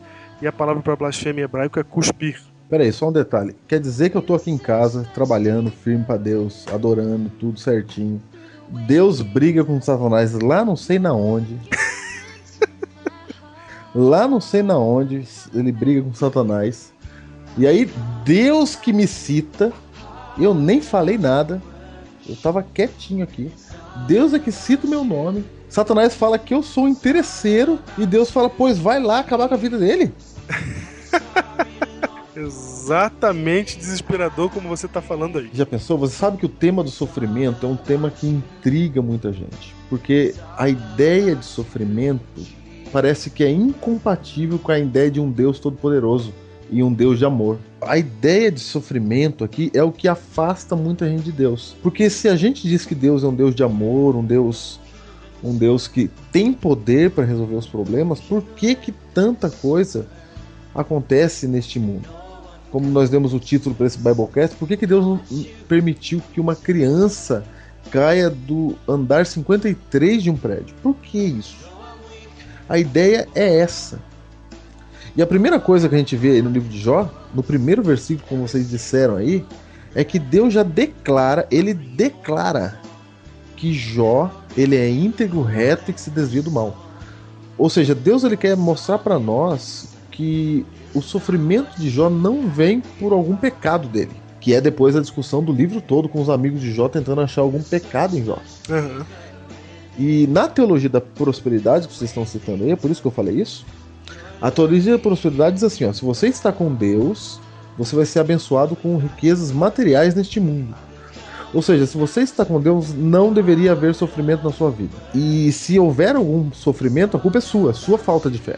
Então o livro de Jó ele vem para acabar com isso. O livro de Jó nós vamos ver daqui a pouco que a ideia dele não é nem o porquê do sofrimento, nós vamos ver lá no final do livro, mas Note que ele começa dizendo assim: ó, Jó me amava, Jó era fiel a Deus. Jó era firme. Jó era tão firme que Deus escolhe ele para essa missão, que é vindicar o nome de Deus dentro do universo. Imagina se Deus te chama para isso. Não, vou te explicar melhor um pouquinho como isso pode ser representado na prática. Imagina o seguinte, que o menino numa escola, né, chegue e vá bater em outro menino. Certo? Certo. E aí, o menino que vai bater, ele é mais forte que ele é da classe acima, ele tá na oitava série. O outro menino tá apanhando, tá na quinta série. Aí passa um, um monitor do lado e vê a cena assim, aí o menino mais forte da oitava série falando assim: É, eu venci, eu ganhei. Eu pergunto assim: quem é o mais forte? Ah, o menino mais velho, né? Eu sou mais forte. Aí alguém, vai, alguém pode dizer assim: você não tem vergonha de bater em alguém que é menor do que você? Se Deus desse um peteleco na cara do diabo e acabasse com ele ali naquela situação, o diabo ia ser o primeiro a falar assim: Deus, você não tem vergonha de bater em alguém que é menor do que você? Por isso, para vencer o diabo, Deus precisa de alguém que seja menor do que o diabo. E só um detalhe: nós frequentemente ficamos do lado mais fraco numa disputa dessa. A gente é. fica do lado mais fraco. A gente vê uma criança da oitava série batendo na de quinta, a gente fica do lado da quinta série. Certo.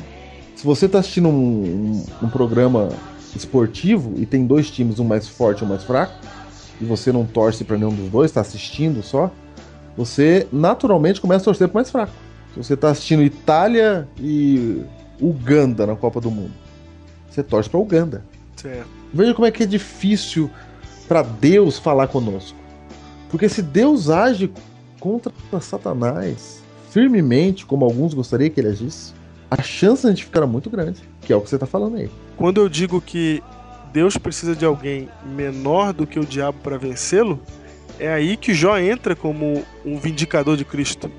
E é por isso Exato. que você é aí que você entende por que, que Cristo teve que virar um ser humano e vir aqui na Terra. E isso não foi a graça? André, você está falando aí uma coisa muito importante. Você está falando que às vezes Deus usa você que está ouvindo, o ser humano, para vencer Satanás, para mostrar sua graça, não é isso? Deus às vezes pega o ser humano e fala assim: ó, minha graça é tão poderosa que esse cara aí, ó, vai te vencer. E ele não vence querendo nada em troca, ele vence de graça.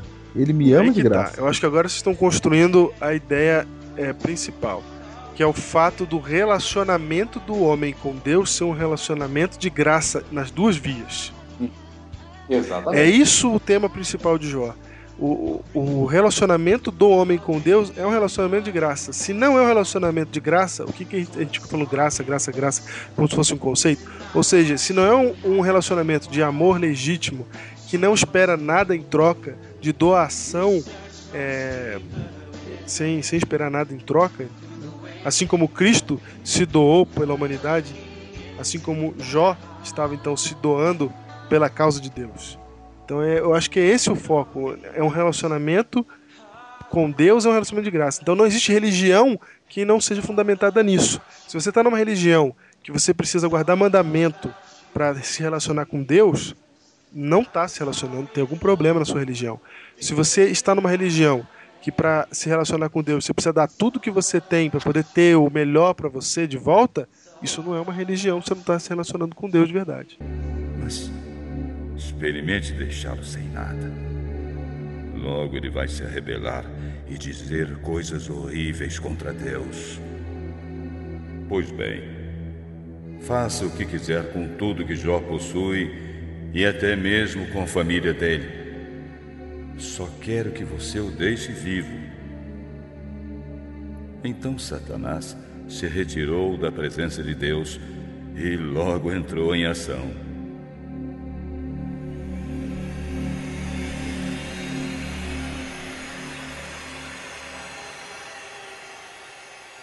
É, porque na realidade, quando você vai aí depois, um pouquinho mais adiante, vai chegar no mesmo capítulo, no verso 21, a, o que Jó esboça aqui é: No saí do ventre da minha mãe e no voltarei. o Senhor deu, o Senhor tomou, bendito seja o nome é aí do que Senhor. Eu quero chegar.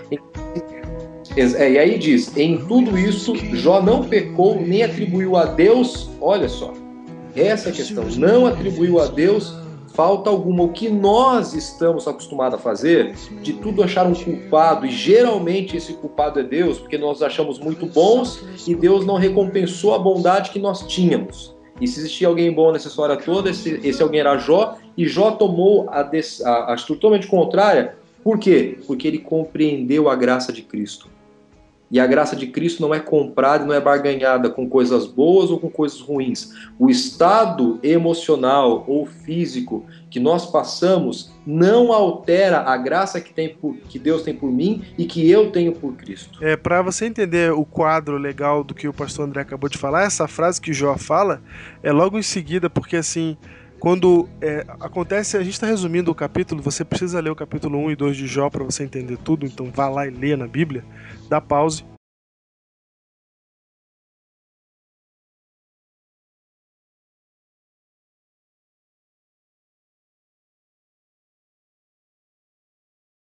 Agora já leu? Vamos continuar. É, a verdade é que assim que essa discussão acontece no céu, Deus fala assim: não, tudo bem, vai lá então e pega tudo que ele tem. Eu deixo que, que você toque nele. E aí, como o pastor André bem disse, o diabo só quer fazer o mal. Porque nessa hora ele não continua mais na reunião, ele já sai da reunião, já desce já fumegando pelas narinas já, porque ele vai poder agora pegar Jó, o cara mais certinho. E agora tá todo mundo vendo, né? Porque agora foi uma questão levantada diante do universo. E ele pensa assim: agora é minha chance, que eu vou arrancar tudo que ele tem. Ele me deu carta branca para eu mexer com ele, falou só para eu não arrancar a vida dele. Então agora eu vou infernizar a vida desse Jó. Vamos ver se ele não vai blasfemar.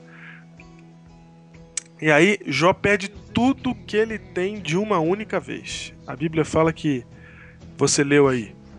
Ele perdeu os seus filhos, perdeu o seu dinheiro, o seu rebanho, seus bens, seus servos, perdeu tudo num, num período assim de cinco minutos. Foi o tempo que levou para um cara chegar e falar para ele: Ó, oh, você perdeu todos os seus filhos. Aí, enquanto esse falava, diz a Bíblia, chegava um outro e dizia: Ó, oh, você perdeu todo o seu rebanho. E assim ele perdeu tudo que ele tinha em cinco minutos. Pum. O que vocês estão falando é que assim como Deus me dá a salvação de graça, Ele espera o mesmo sentimento que houve também em Cristo Jesus, lá em Filipenses 2, verso 5 em diante, né? Tem em vós o mesmo sentimento que houve em Cristo Jesus, que Ele, que ele se entregou por nós o que Deus espera de nós é que a gente também se entregue por Ele de graça. É, o Júnior, eu não acho nem que é uma, uma, situação de espera de Deus. Eu acho que um relacionamento só ocorre de verdade assim. Então, esse por que, é que eu amo minha mãe e meu pai? Porque eles se sacrificam por mim por nada, porque eu sou filho deles. Agora, quando o seu, o seu pai, lógico que são guardando as devidas ah. proporções, mas quando seu pai e sua mãe tinham que te repreender, e às vezes te dá umas palmadas que doeu, te fez sofrer, você deixou de amá-lo por causa disso? Tô lembrando que palmada agora não pode, tá? é, independente dessa história toda, é, foi uma repreensão. Não estou dizendo que Deus repreendeu Jó aqui, porque não é o contexto, mas permitiu um sofrimento ou causou um sofrimento. Mas a, a vida de Jó com Deus era tão bem resolvida, ele tinha tanta convicção. Por causa do que? Agora vamos voltar de novo lá no que o, o pastor havia dito aqui anteriormente, leu lá da questão do momento que ele passava com Deus, ou seja, ele passava semanalmente momento com Deus, ele orava a Deus, ele tinha um relacionamento com Deus. Então esse relacionamento de conhecimento era tão profundo que ele não podia atribuir o sofrimento a Deus e nem tampouco deixar de amar a Deus ou abandonar a fé em Deus porque estava passando por um momento difícil. O que acontece, diga de passagem, com muito crente hoje, né? Eu acho que o mais impressionante para mim é a lógica que você leu, que ele fala assim, isso, isso, demonstra uma filosofia de vida. Ele tem uma lógica na cabeça, ele fala assim, ó, nu saí do ventre da minha mãe e nu voltarei para lá. O Senhor Deus, o Senhor tomou, bendito seja o nome do Senhor. Olha o pensamento de Jó, ele tá falando assim, ó, tudo que eu tenho, até a vida, foi Deus que me deu. Eu não devia nem estar tá vivo. Porque eu não, eu não devia nem existir. Deus me dá a existência, o privilégio da vida, a existência, pela benignidade dele. Ele, que, ele me deu isso.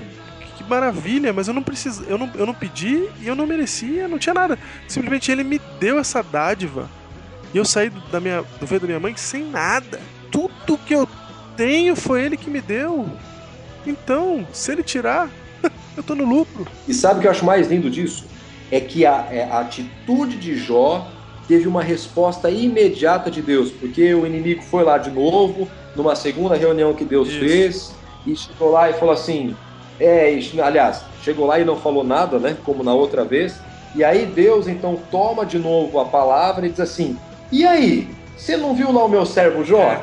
Aquele que você falou que se tirasse tudo ia blasfemar contra mim, que ia cuspir na minha face e que só só estava me servindo porque eu dava as coisas para ele. Então, ele você tirou todas as coisas dele e olha só o que diz então o verso número 3 do capítulo 2.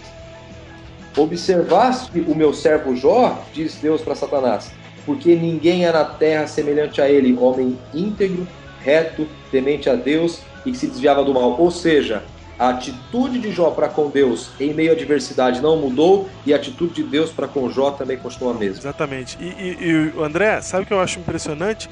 É que é tão profundo o ato de Jó de, de permanecer dessa maneira, íntegro, reto, é, temente a Deus sem desviar do mal, que quando ele fala assim, olha, eu não tinha nada, eu não devia ter nada, Deus me deu tudo e nu eu saí e nu eu voltarei, é uma ação de humildade. E toda vez que você está sofrendo, está sobre um sofrimento assim, e você põe a culpa em Deus, você está se colocando como o Deus. Você está falando assim, não, eu não devia estar passando por isso. Eu tenho direito sobre a minha vida. Eu acho que eu não devia estar passando por isso, sabe? A gente está negando a nossa filiação, a nossa, a nossa, é, a nossa própria existência como criaturas. Então, então você vê que para ter essa atitude que Jó tinha, para ser desse jeito, é preciso realmente ser temente a Deus, acreditar em Deus de verdade, é se colocar como criatura e entender que tudo que nós temos é dádiva de Deus. É, é, é, é essa, essa questão do conceito de graça. É enxergar na tragédia a mão graciosa de Deus ou a graça de Deus. Exatamente. E dizer, exatamente o que o que Jó falou foi: olha, apesar de tudo isso, eu não vou deixar de te- temer a esse Deus. Embora ele tivesse, tenha sofrido muito, a gente vai entrar nesse detalhe agora. Um dos empregados chegou correndo e disse: E a gente estava ali na fazenda arando a terra com os bois, enquanto as mulas pastavam ali perto. De repente, um bando de ladrões sabeus nos atacaram e levaram tudo. Eles mataram a espada os empregados todos. Só eu consegui escapar. Vim correndo trazer a notícia. O empregado ainda não terminara de falar quando apareceu outro, ofegante, trazendo péssimas notícias.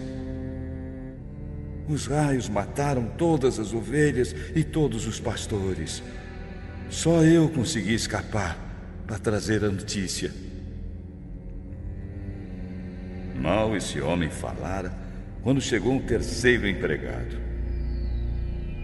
Três grupos de bandidos caldeus nos atacaram, roubaram os camelos e mataram a espada os empregados.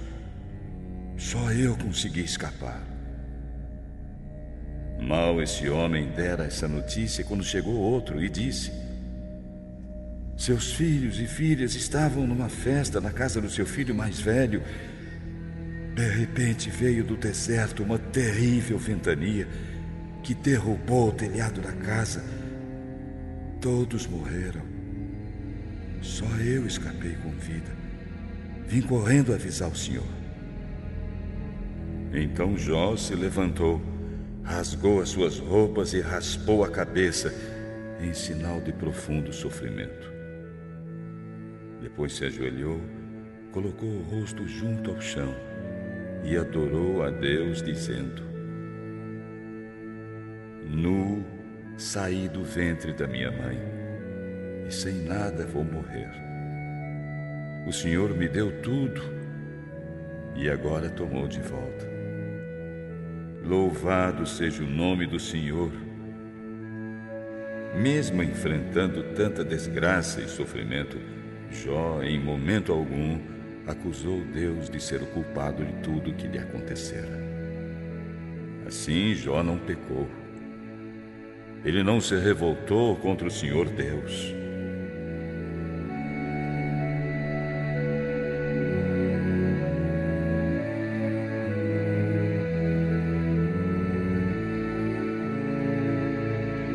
Mas você citou aí o segundo momento, que foi o momento que lá no céu novamente se aconteceu a- mesma cena.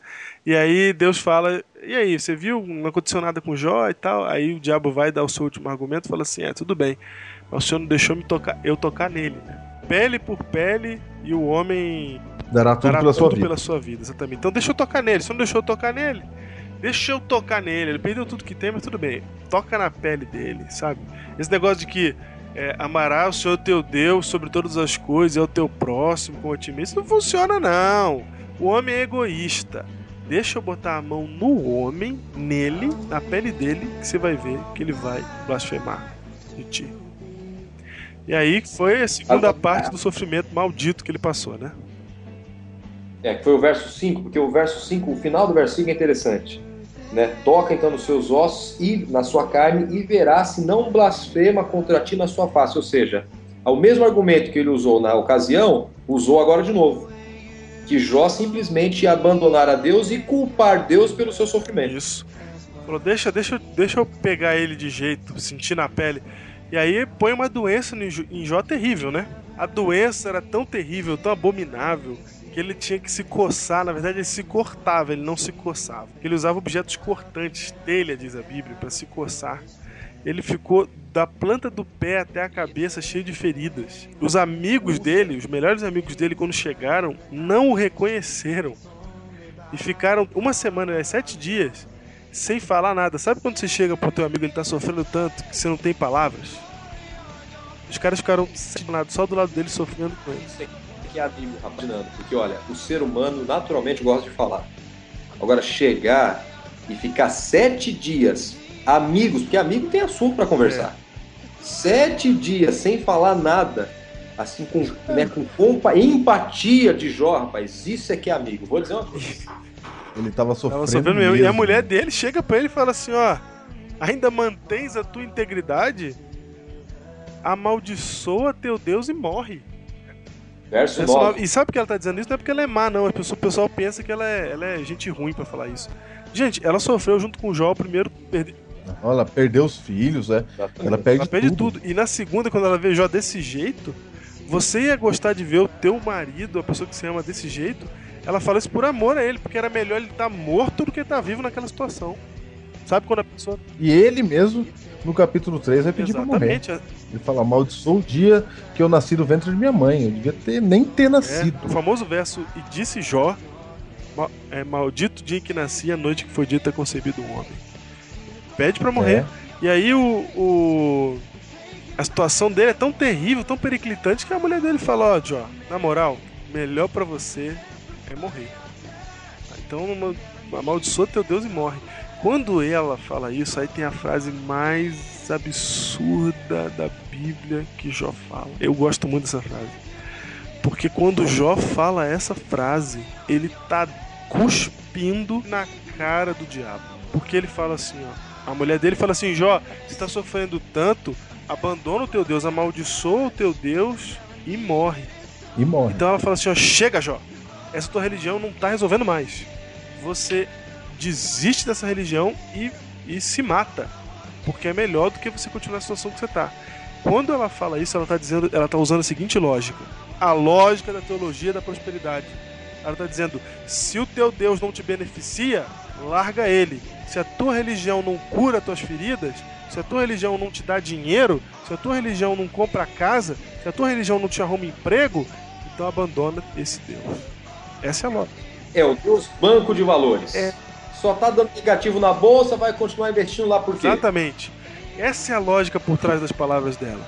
Nessa hora, Jó dá a resposta. Ele fala assim, ó: "Falas como qualquer doida. Por acaso nós que aceitamos o bem de Deus não aceitaremos também o mal?" Meu, nessa hora, ele tá dizendo assim, ó, lá no, lá no céu, o argumento do diabo era: "Não, isso aí, ninguém, ninguém adora a Deus de verdade não. Você tira tudo que ele tem, você toca nele, que ele é egoísta." lá aqui da terra vem uma voz ecoando até o céu dizendo assim, ó: Diabo, falas como qualquer doido. Falas como qualquer doido. A criatura que está se levantando contra Deus, a criatura que que deseja manipular o divino, que deseja obter vantagens de um relacionamento com Deus, é uma criatura doida. E ele tá falando, ele tá falando assim, o diabo tá maluco. Está maluco, a lógica da cabeça dele tá zoada. Tá errado isso aí. Porque, o, o, porque Jó, pastor, ele não era o ser humano com o tapa-olho de cavalo, rapaz.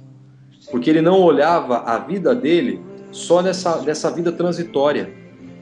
Ele podia morrer sem miséria nenhuma, todo lá empipocado, todo cheio de pereba. Não tinha problema, porque ele há uma frase na Bíblia que é fantástica. Eu sei que o meu redentor vive. Dito pro Jó. André, você sabe para chegar nesse nesse nessa fé, para chegar nesse nesse nível de crença, você, por isso que Deus fala que não tinha ninguém na terra igual a Jó. Exatamente. Porque esse nível de crença é o nível que Deus quer que a gente chegue mesmo. Mas essa pergunta, pastor Júnior, nós podemos ser Jó do mundo moderno? Claro, Deus é o Jó. A Bíblia diz que tudo que foi escrito para o nosso ensino foi escrito. Deus quer que a gente seja, que a gente chegue nesse nível. E que nível é esse? É o nível que não precisa mais de evidência. Você crê e acabou. Não importa as coisas que acontecem no seu redor. Porque para muita gente, a existência de Deus, a crença em Deus depende daquilo que ocorre no meu redor, das Se eu circunstâncias. tô bem, Se minha vida Deus tá boa, existe. é, Só me Deus responde coisa. Se eu quero ser como Jó, então automaticamente eu não posso crer ou frequentar uma igreja que prega a teologia da prosperidade. É isso que você está me dizendo? é exatamente isso. Exatamente isso. É isso que a Bíblia tá dizendo. Porque olha só, as pessoas elas condicionam a sua religião às circunstâncias da sua vida. Se a sua vida vai bem, ela diz que Deus está comigo. Se a sua vida vai mal, elas Deus não está comigo. E é isso que os amigos de Jó tentam explicar para ele o tempo todo. Porque você sabe que o livro de Jó é um diálogo, né? Conta a história no capítulo 1 e 2, depois o, o restante do livro inteiro é o diálogo dos amigos de Jó com Jó. E os amigos dele fazem de tudo para mostrar de tudo para mostrar que Jó cometeu algum erro, porque não é possível na cabeça deles não é possível uma pessoa ser fiel a Deus e sofrer como ele está sofrendo. E muita gente acredita nisso hoje. Que não é possível ser fiel a Deus e passar por Se sofrimento. você tá sofrendo, É é porque aquele- você, você é um pecador miserável. E a gente aprende isso desde criança, porque a gente aprende que a gente não pode passar vontade, né? Criança não pode passar vontade. E aí, quando a gente chega no nosso relacionamento com Deus, a gente não quer passar vontade também. A gente É quer que ele dê tudo pra olha, nós. Deus, Deus castiga, Deus castiga. É, exatamente. Então, então veja só. As pessoas, a fé de Jó, o nível que Deus quer que a gente chegue, é o nível de você crer e pronto. Você crê por causa dele, não por causa das coisas que acontecem ao seu redor. As coisas que acontecem ao seu redor não diminuem a sua crença. Você não precisa de milagre, você não precisa ver mais nada. A Bíblia diz: Bem-aventurados os que não viram e creram. Você não precisa ver mais nada para crer. Você crê e pronto. Aí a sua fé é absoluta, ela é forte. É a fé de Jó. É o que Deus quer que a gente seja. É o que Deus quer que a gente faça. Agora, falando um pouquinho desses três amigos, o que eu acho interessante é assim: quando tem os você passa por um problema, sempre aparece alguém para ser o advogado da história. E nesse aqui para frente, né, quase 40 capítulos, até chegar ao capítulo 42, que é o último capítulo, esses três amigos de Jó esquecem de, de dar um conforto para o amigo, né, e viram amigos da onça, vamos dizer assim, e começam a ser os advogados de Deus. Só que o problema é que quando chega no final do livro, aí Deus fala para os amigos assim: olha, vocês vão lá falar com Jó para Jó orar por vocês, porque de vocês nem a oração eu vou ouvir, porque não disseram de mim aquilo que era verdadeiro, aquilo que era reto. Então é interessante entender aqui também que Deus não precisa de nenhum advogado, Deus precisa de adoradores. Então você vê muita gente aí querendo defender Deus para tudo quanto é lado nas religiões por aí, quando Deus não está precisando de nenhum defensor. Deus está precisando de um Jó que viva a vida, seja na parte boa da vida, seja nos problemas que a vida nos traz, mas viva com fidelidade a Deus. E é um outro detalhe importante também, você está falando aí do trato de Deus com os amigos, mas é importante também notar o trato de Deus com o próprio Jó, que teve altos e baixos, né? Teve uma... E Jó era questionador, é interessante. Ele, per ele pergunta, mas Senhor, o que está acontecendo comigo? E Jó fala mesmo, eu não tô entendendo, Deus, por que, que isso tá acontecendo, não acho que é justo. Entendeu? Tem horas que ele pega mal com Deus, tem horas que ele, que ele exalta Deus, ele tem altos e baixos, sabe? Mas, pastor Diego, deixa eu- é, é, até, olha, hoje, viu, pastor Júlio, tô falando demais hoje, cara. Chegou, Mas é Não, que tá voltou tudo com certo. tudo. Não, esse tema ele é fantástico. Sabe por quê? Eu fui, é assim, é, na época que eu vim pra igreja, essa coisa toda, tinha uma velha história que eu acho que vocês devem conhecer. E alguém pregou no público da minha igreja e aquilo nunca entrou na minha cabeça. E dizia assim: Você jamais deve perguntar por que pra Deus, mas sim pra quê. E aí dizia essa ideia da- das pessoas que falavam isso, que falam por alguns lugares, porque quando você pergunta por que pra Deus, você põe Deus aos seus pés, mas quando você pergunta para quê, você se põe aos pés de Deus. E para mim era tudo a mesma coisa. Então quer dizer, se eu passo por um sofrimento, eu não posso perguntar para Deus por que eu estou passando. Lógico, se Deus, Deus reserva o direito de não dizer o porquê. E isso não pode abalar a minha fé. Agora, será que eu não posso perguntar por quê para Deus? dizer, se Deus nos diz por quê, ele tem algum propósito com isso, certo? Às Sim, vezes é tornar sua exatamente. fé robusta, porque se você souber, você fala assim, ah, então é por isso que eu tô sofrendo. Mas você tem que aprender que tem horas na vida que você vai sofrer sem ter razão. E tem que ficar fiel desse, do mesmo jeito, entendeu? Então, às vezes, Deus Não, o que Deus. O que Deus está querendo dizer é o seguinte: Filho, eu amo você. Não é um sofrimentozinho que vai abalar esse meu amor. Você tem que confiar nesse amor. Eu não tô te falando porque você está sofrendo agora, mas você sabe que você tem um Deus.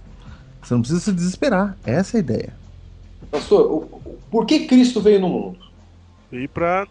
Para alguns motivos. Para nos salvar, nos Isso. redimir e para indicar o caráter de Deus, correto? Corretíssimo. Cristo é o Deus encarnado, certo? Certo. Guardando as devidas proporções. Hoje, o que nós deveríamos ser? Que interessante, eu li um livro, você deve conhecer livro, conhece, com certeza já leu também esse livro, de um teólogo chamado Rob Bell. Claro. E o livro é Jesus quer salvar os cristãos. E ele chega a dizer o seguinte, isso palavras desse teólogo, que nós somos a carne de Deus na terra, ou que Deus se encarna em guardando as devidas proporções em nós, para nós também vindicarmos o caráter de Deus. Uhum. Ou seja, a minha missão, como se podemos pensar nessa ideia de missão, é também vindicar o caráter de Deus, porque a todo instante o diabo continua com a velha história do grande conflito de que nós somos incapazes de servir a Deus desinteressadamente. Exatamente. é. E aí eu me torno um segundo Jó, ou um, um terceiro Adão, por assim dizer, né?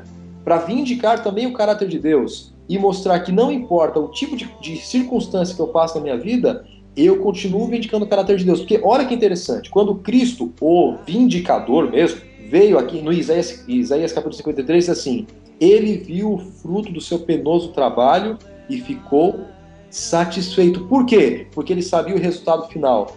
Nós, se na nossa vida passamos por problemas, é ali que eu tenho que vindicar o caráter de Deus e que minha fé tem que ser aumentada para testemunhar para todas as pessoas ao meu redor que Deus continua me amando e que eu continuo fiel a Deus e que Ele vai voltar para me salvar e restaurar, ou seja, a minha saúde, ou seja, quaisquer coisas.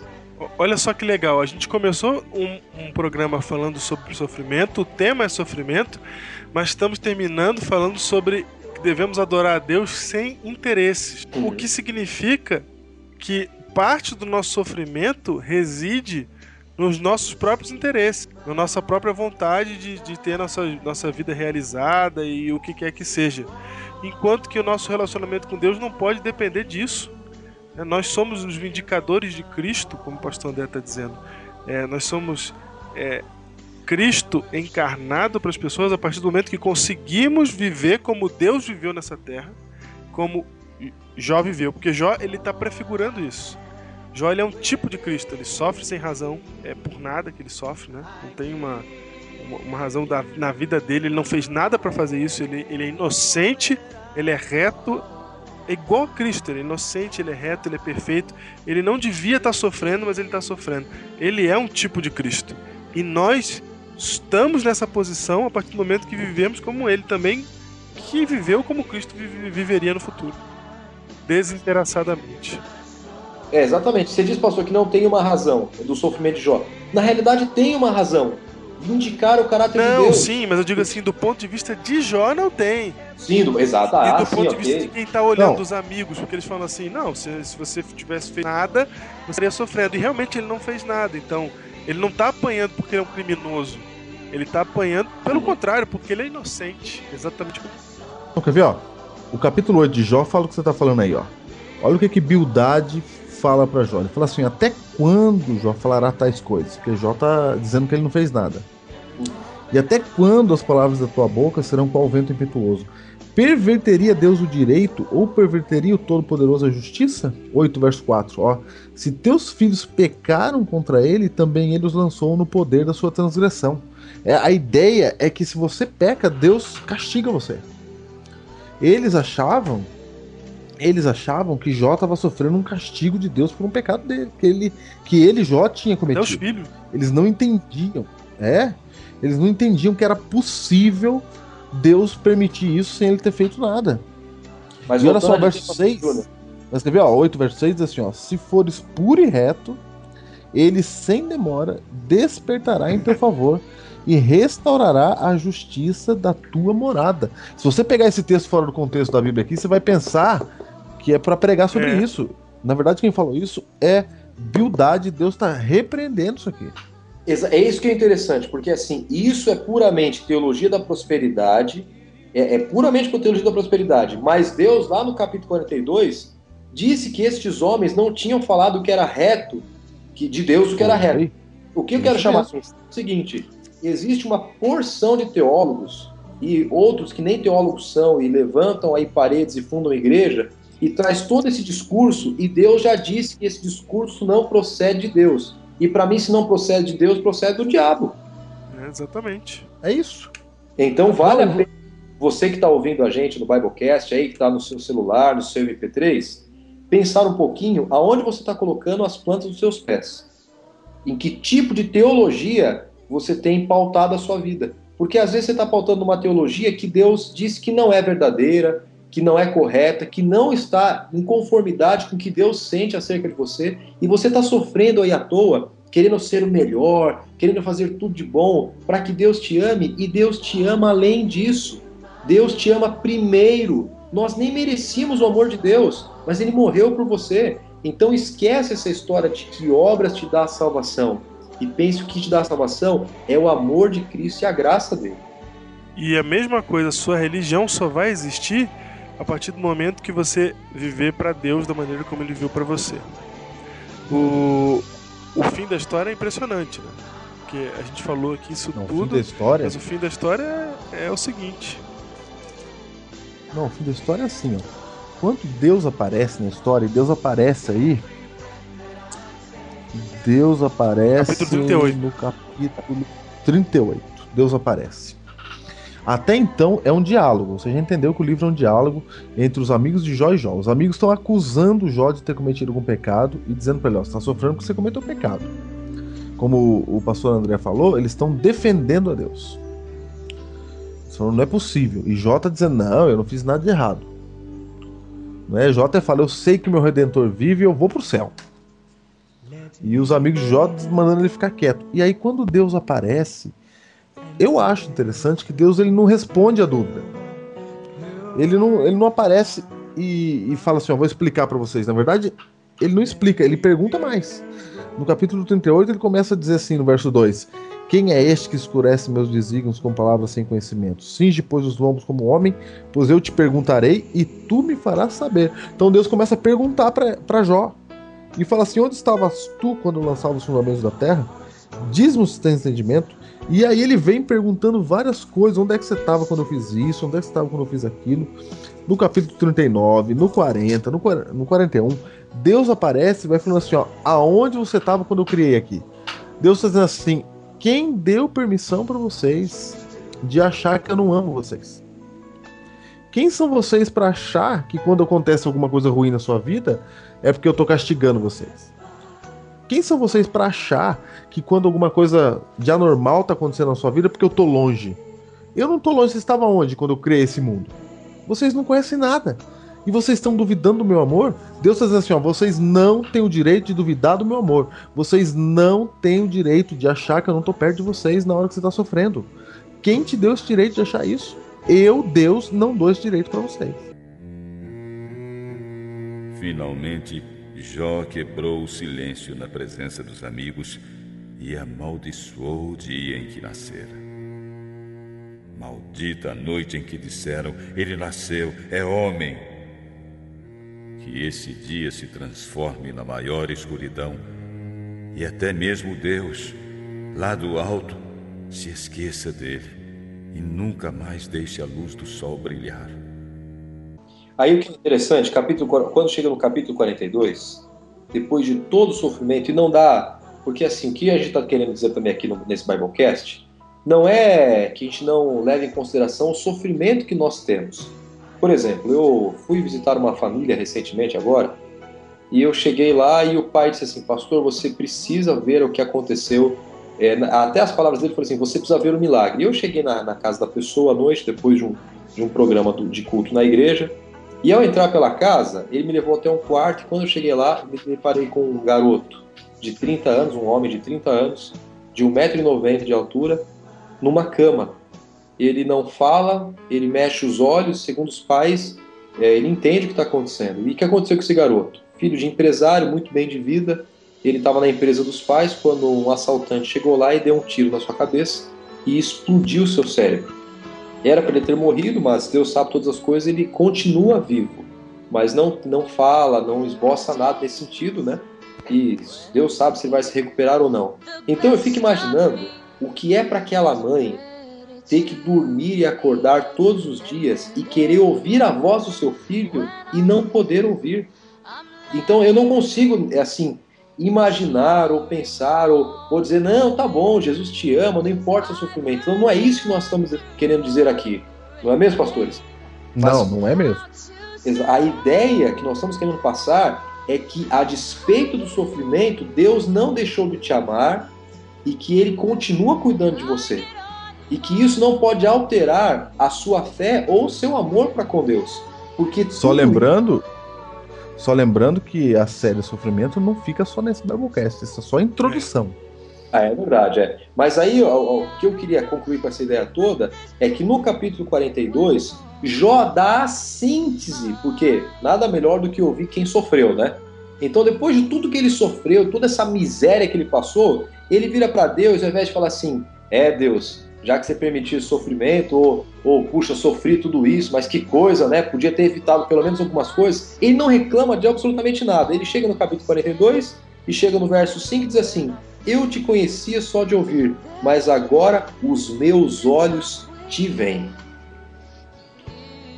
Então, o que, que o sofrimento para Jó, além de vindicar o caráter de Deus, dizendo: Não, Deus não é arbitrário, Deus me ama e a minha resposta para o amor de Deus também é o amor incondicional. Um amor que não põe condição. Se eu tenho dinheiro, eu amo a Deus. Se eu não tenho, não amo mais. Se eu tenho saúde, eu amo a Deus. Se eu não tenho, não amo mais. Um amor incondicional. E a resposta dele foi: agora, depois de tudo isso, eu conheço muito mais a Deus. Aí Criou intimidade o so- com Deus. Criou proximidade Exatamente. com Deus. Relacionamento, o laço entre eles se fortaleceu. né? E ó, sabe que eu, eu, eu tenho, eu perguntaria para Jó no céu, Jó, me responde uma coisa. Se fosse, agora que você sabe toda a história, estamos aqui no céu, uma maravilha. Diz uma coisa, se fosse para você passar por tudo aquilo de novo, para ter a experiência que você teve com Deus, você teria? E sabe Eu qual a creio resposta que ele teria. penso que ele me- Exatamente, a resposta que eu penso que ele me daria? Diga. Eu passaria tudo isso de Claro, novo. com certeza. Com certeza. Deus só, só permite que Jó passe por isso porque conhece o homem que ele é. Porque sabe que o relacionamento com o Jó era forte o suficiente para que se Jó soubesse o que estava acontecendo, ele falasse: Eu vou, chá comigo. Agora, a pergunta que, que se faz também, pastores, é o seguinte: o que você, ouvinte do Biblecast, está fazendo do seu sofrimento? Você é aquele camarada daquele desenho animado? Ó céus, ó vida, ó azar. Você diz assim. Co- Como é, como é que é? Como é que é? Como é que é? Como é que é o barulho? Ó céus, ó vida, ó azar. Lembra, não lembra do desenho? Como não lembraria?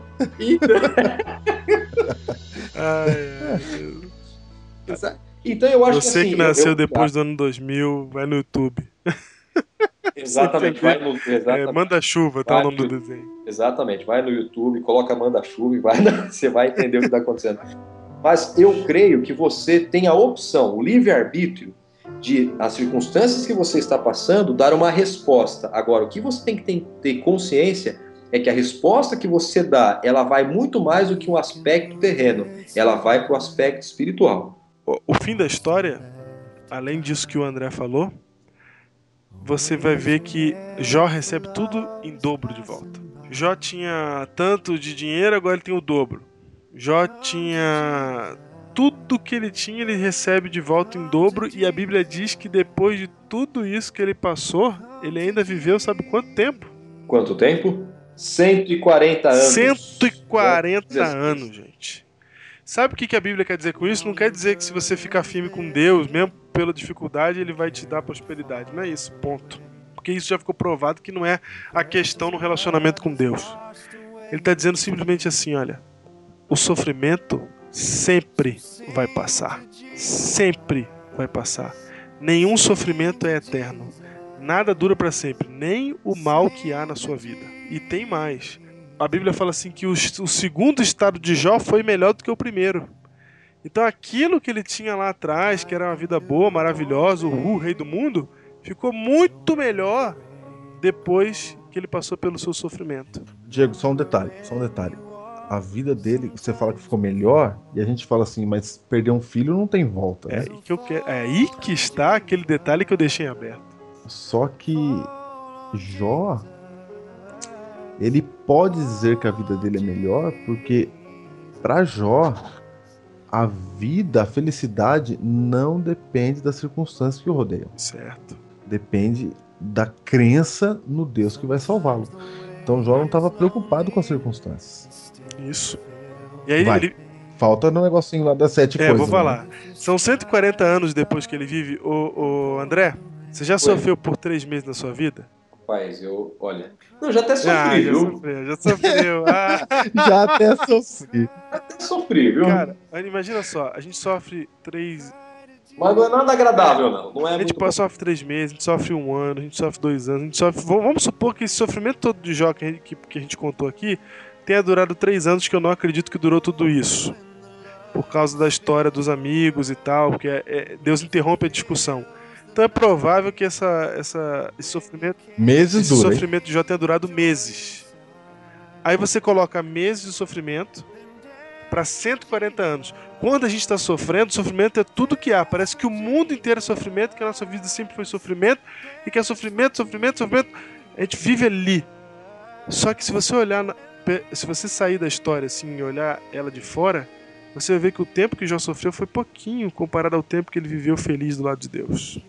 Então é isso que a história está contando. Está dizendo assim, olha, você pode até passar por isso, você pode até sofrer, mas sempre vai terminar a história e vai ter um momento bom, sempre, porque não vai durar até o final. Essa história de sofrimento que tá- você tá- pode estar passando agora, ela tem prazo de validade, uma hora vai passar. Esse é o segredo. A questão é como você vai passar pelo seu sofrimento. Como você vai passar. E como eu estava dizendo lá atrás, é, Jó recuperou tudo de volta, ele tem 10 filhos de novo, né?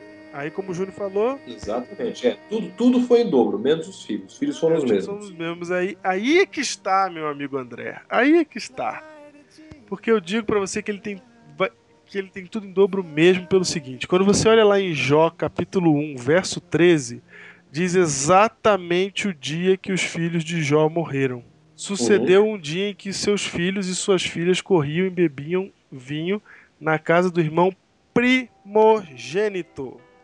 Veja, o que aconteceu na madrugada anterior?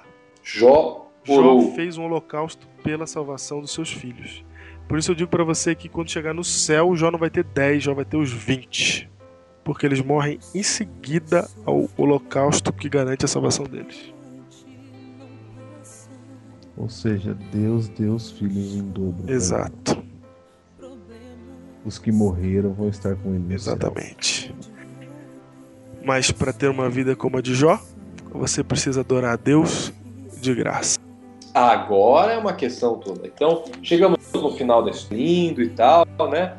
Quer ser como Jó. Por isso que eu digo, às vezes a gente olha para alguns personagens bíblicos, ah, como eu queria ser como Paulo, ah, como eu queria ser como Jó, então paga o preço. E isso não é teologia da prosperidade, porque o preço, ele é uma graça. O preço é joelho no chão. O preço é andar com Cristo. O preço é perguntar para Cristo o que ele espera de você. Diferente do que ficar perguntando para pastor se eu posso ir no cinema, se eu posso ir namorar no escurinho, não sei da onde. Não é essa pergunta que eu tenho que fazer. É perguntar, Senhor Jesus, o que o Senhor espera de mim? O preço é a tua E vida, aí, né? Exatamente. O preço é a vida de abnegação a Cristo, o que não é fácil, porque ó, ser cristão hoje até que tá na moda um pouquinho, né? Mas aí você vai ter aquele monte de amigo que vai falar que tu é careta, que você tá por fora do, do esquema, que esse negócio não tem nada a ver, e aí é a nossa escolha, né? Gente, então nós somos chamados por Deus, você é chamado por Deus para mostrar para esse mundo que Deus é maior que as circunstâncias. Você foi chamado por Deus para mostrar que há uma recompensa que a gente espera. E Jó sabia que tinha uma recompensa. É por isso que ele conseguiu dizer que a vida dele era melhor que a primeira, porque ele sabia que veria os filhos na eternidade. Você pode também ter essa certeza que vai ter todos os desejos do seu coração satisfeitos se você se agradar do Senhor, como diz Salmo 37, verso 4. Por isso, querido ouvinte, se você perdeu absolutamente tudo, não perca Cristo. Porque se você perder a Cristo, aí você perdeu tudo. Se você perdeu um filho, se você perdeu um parente, não importa o que você perdeu, não perca uma única coisa, não perca Cristo. Ele, lá em Apocalipse, inclusive, capítulo 1, Jesus diz assim: Eu tenho a chave da morte e do inferno. Quando Cristo voltar, ele vai restaurar tudo isso aqui. E aí nós teremos uma vida renovada, num lugar onde não há mais morte, nem mais dor, mais dor. Por isso, perca tudo, se for o caso, mas não perca a fé no seu Salvador. Eu vou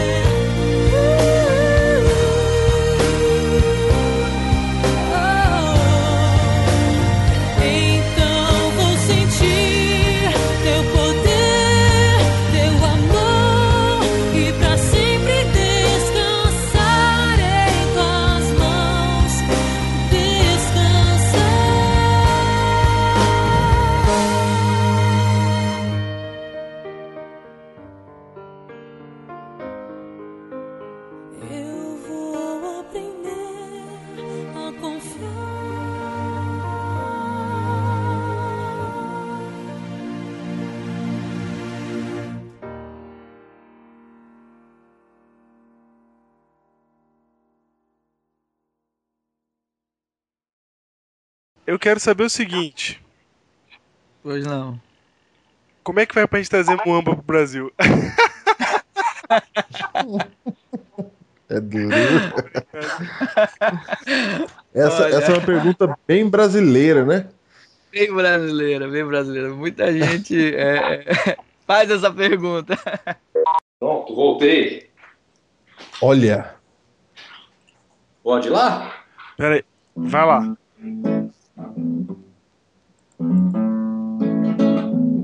Opa, de novo.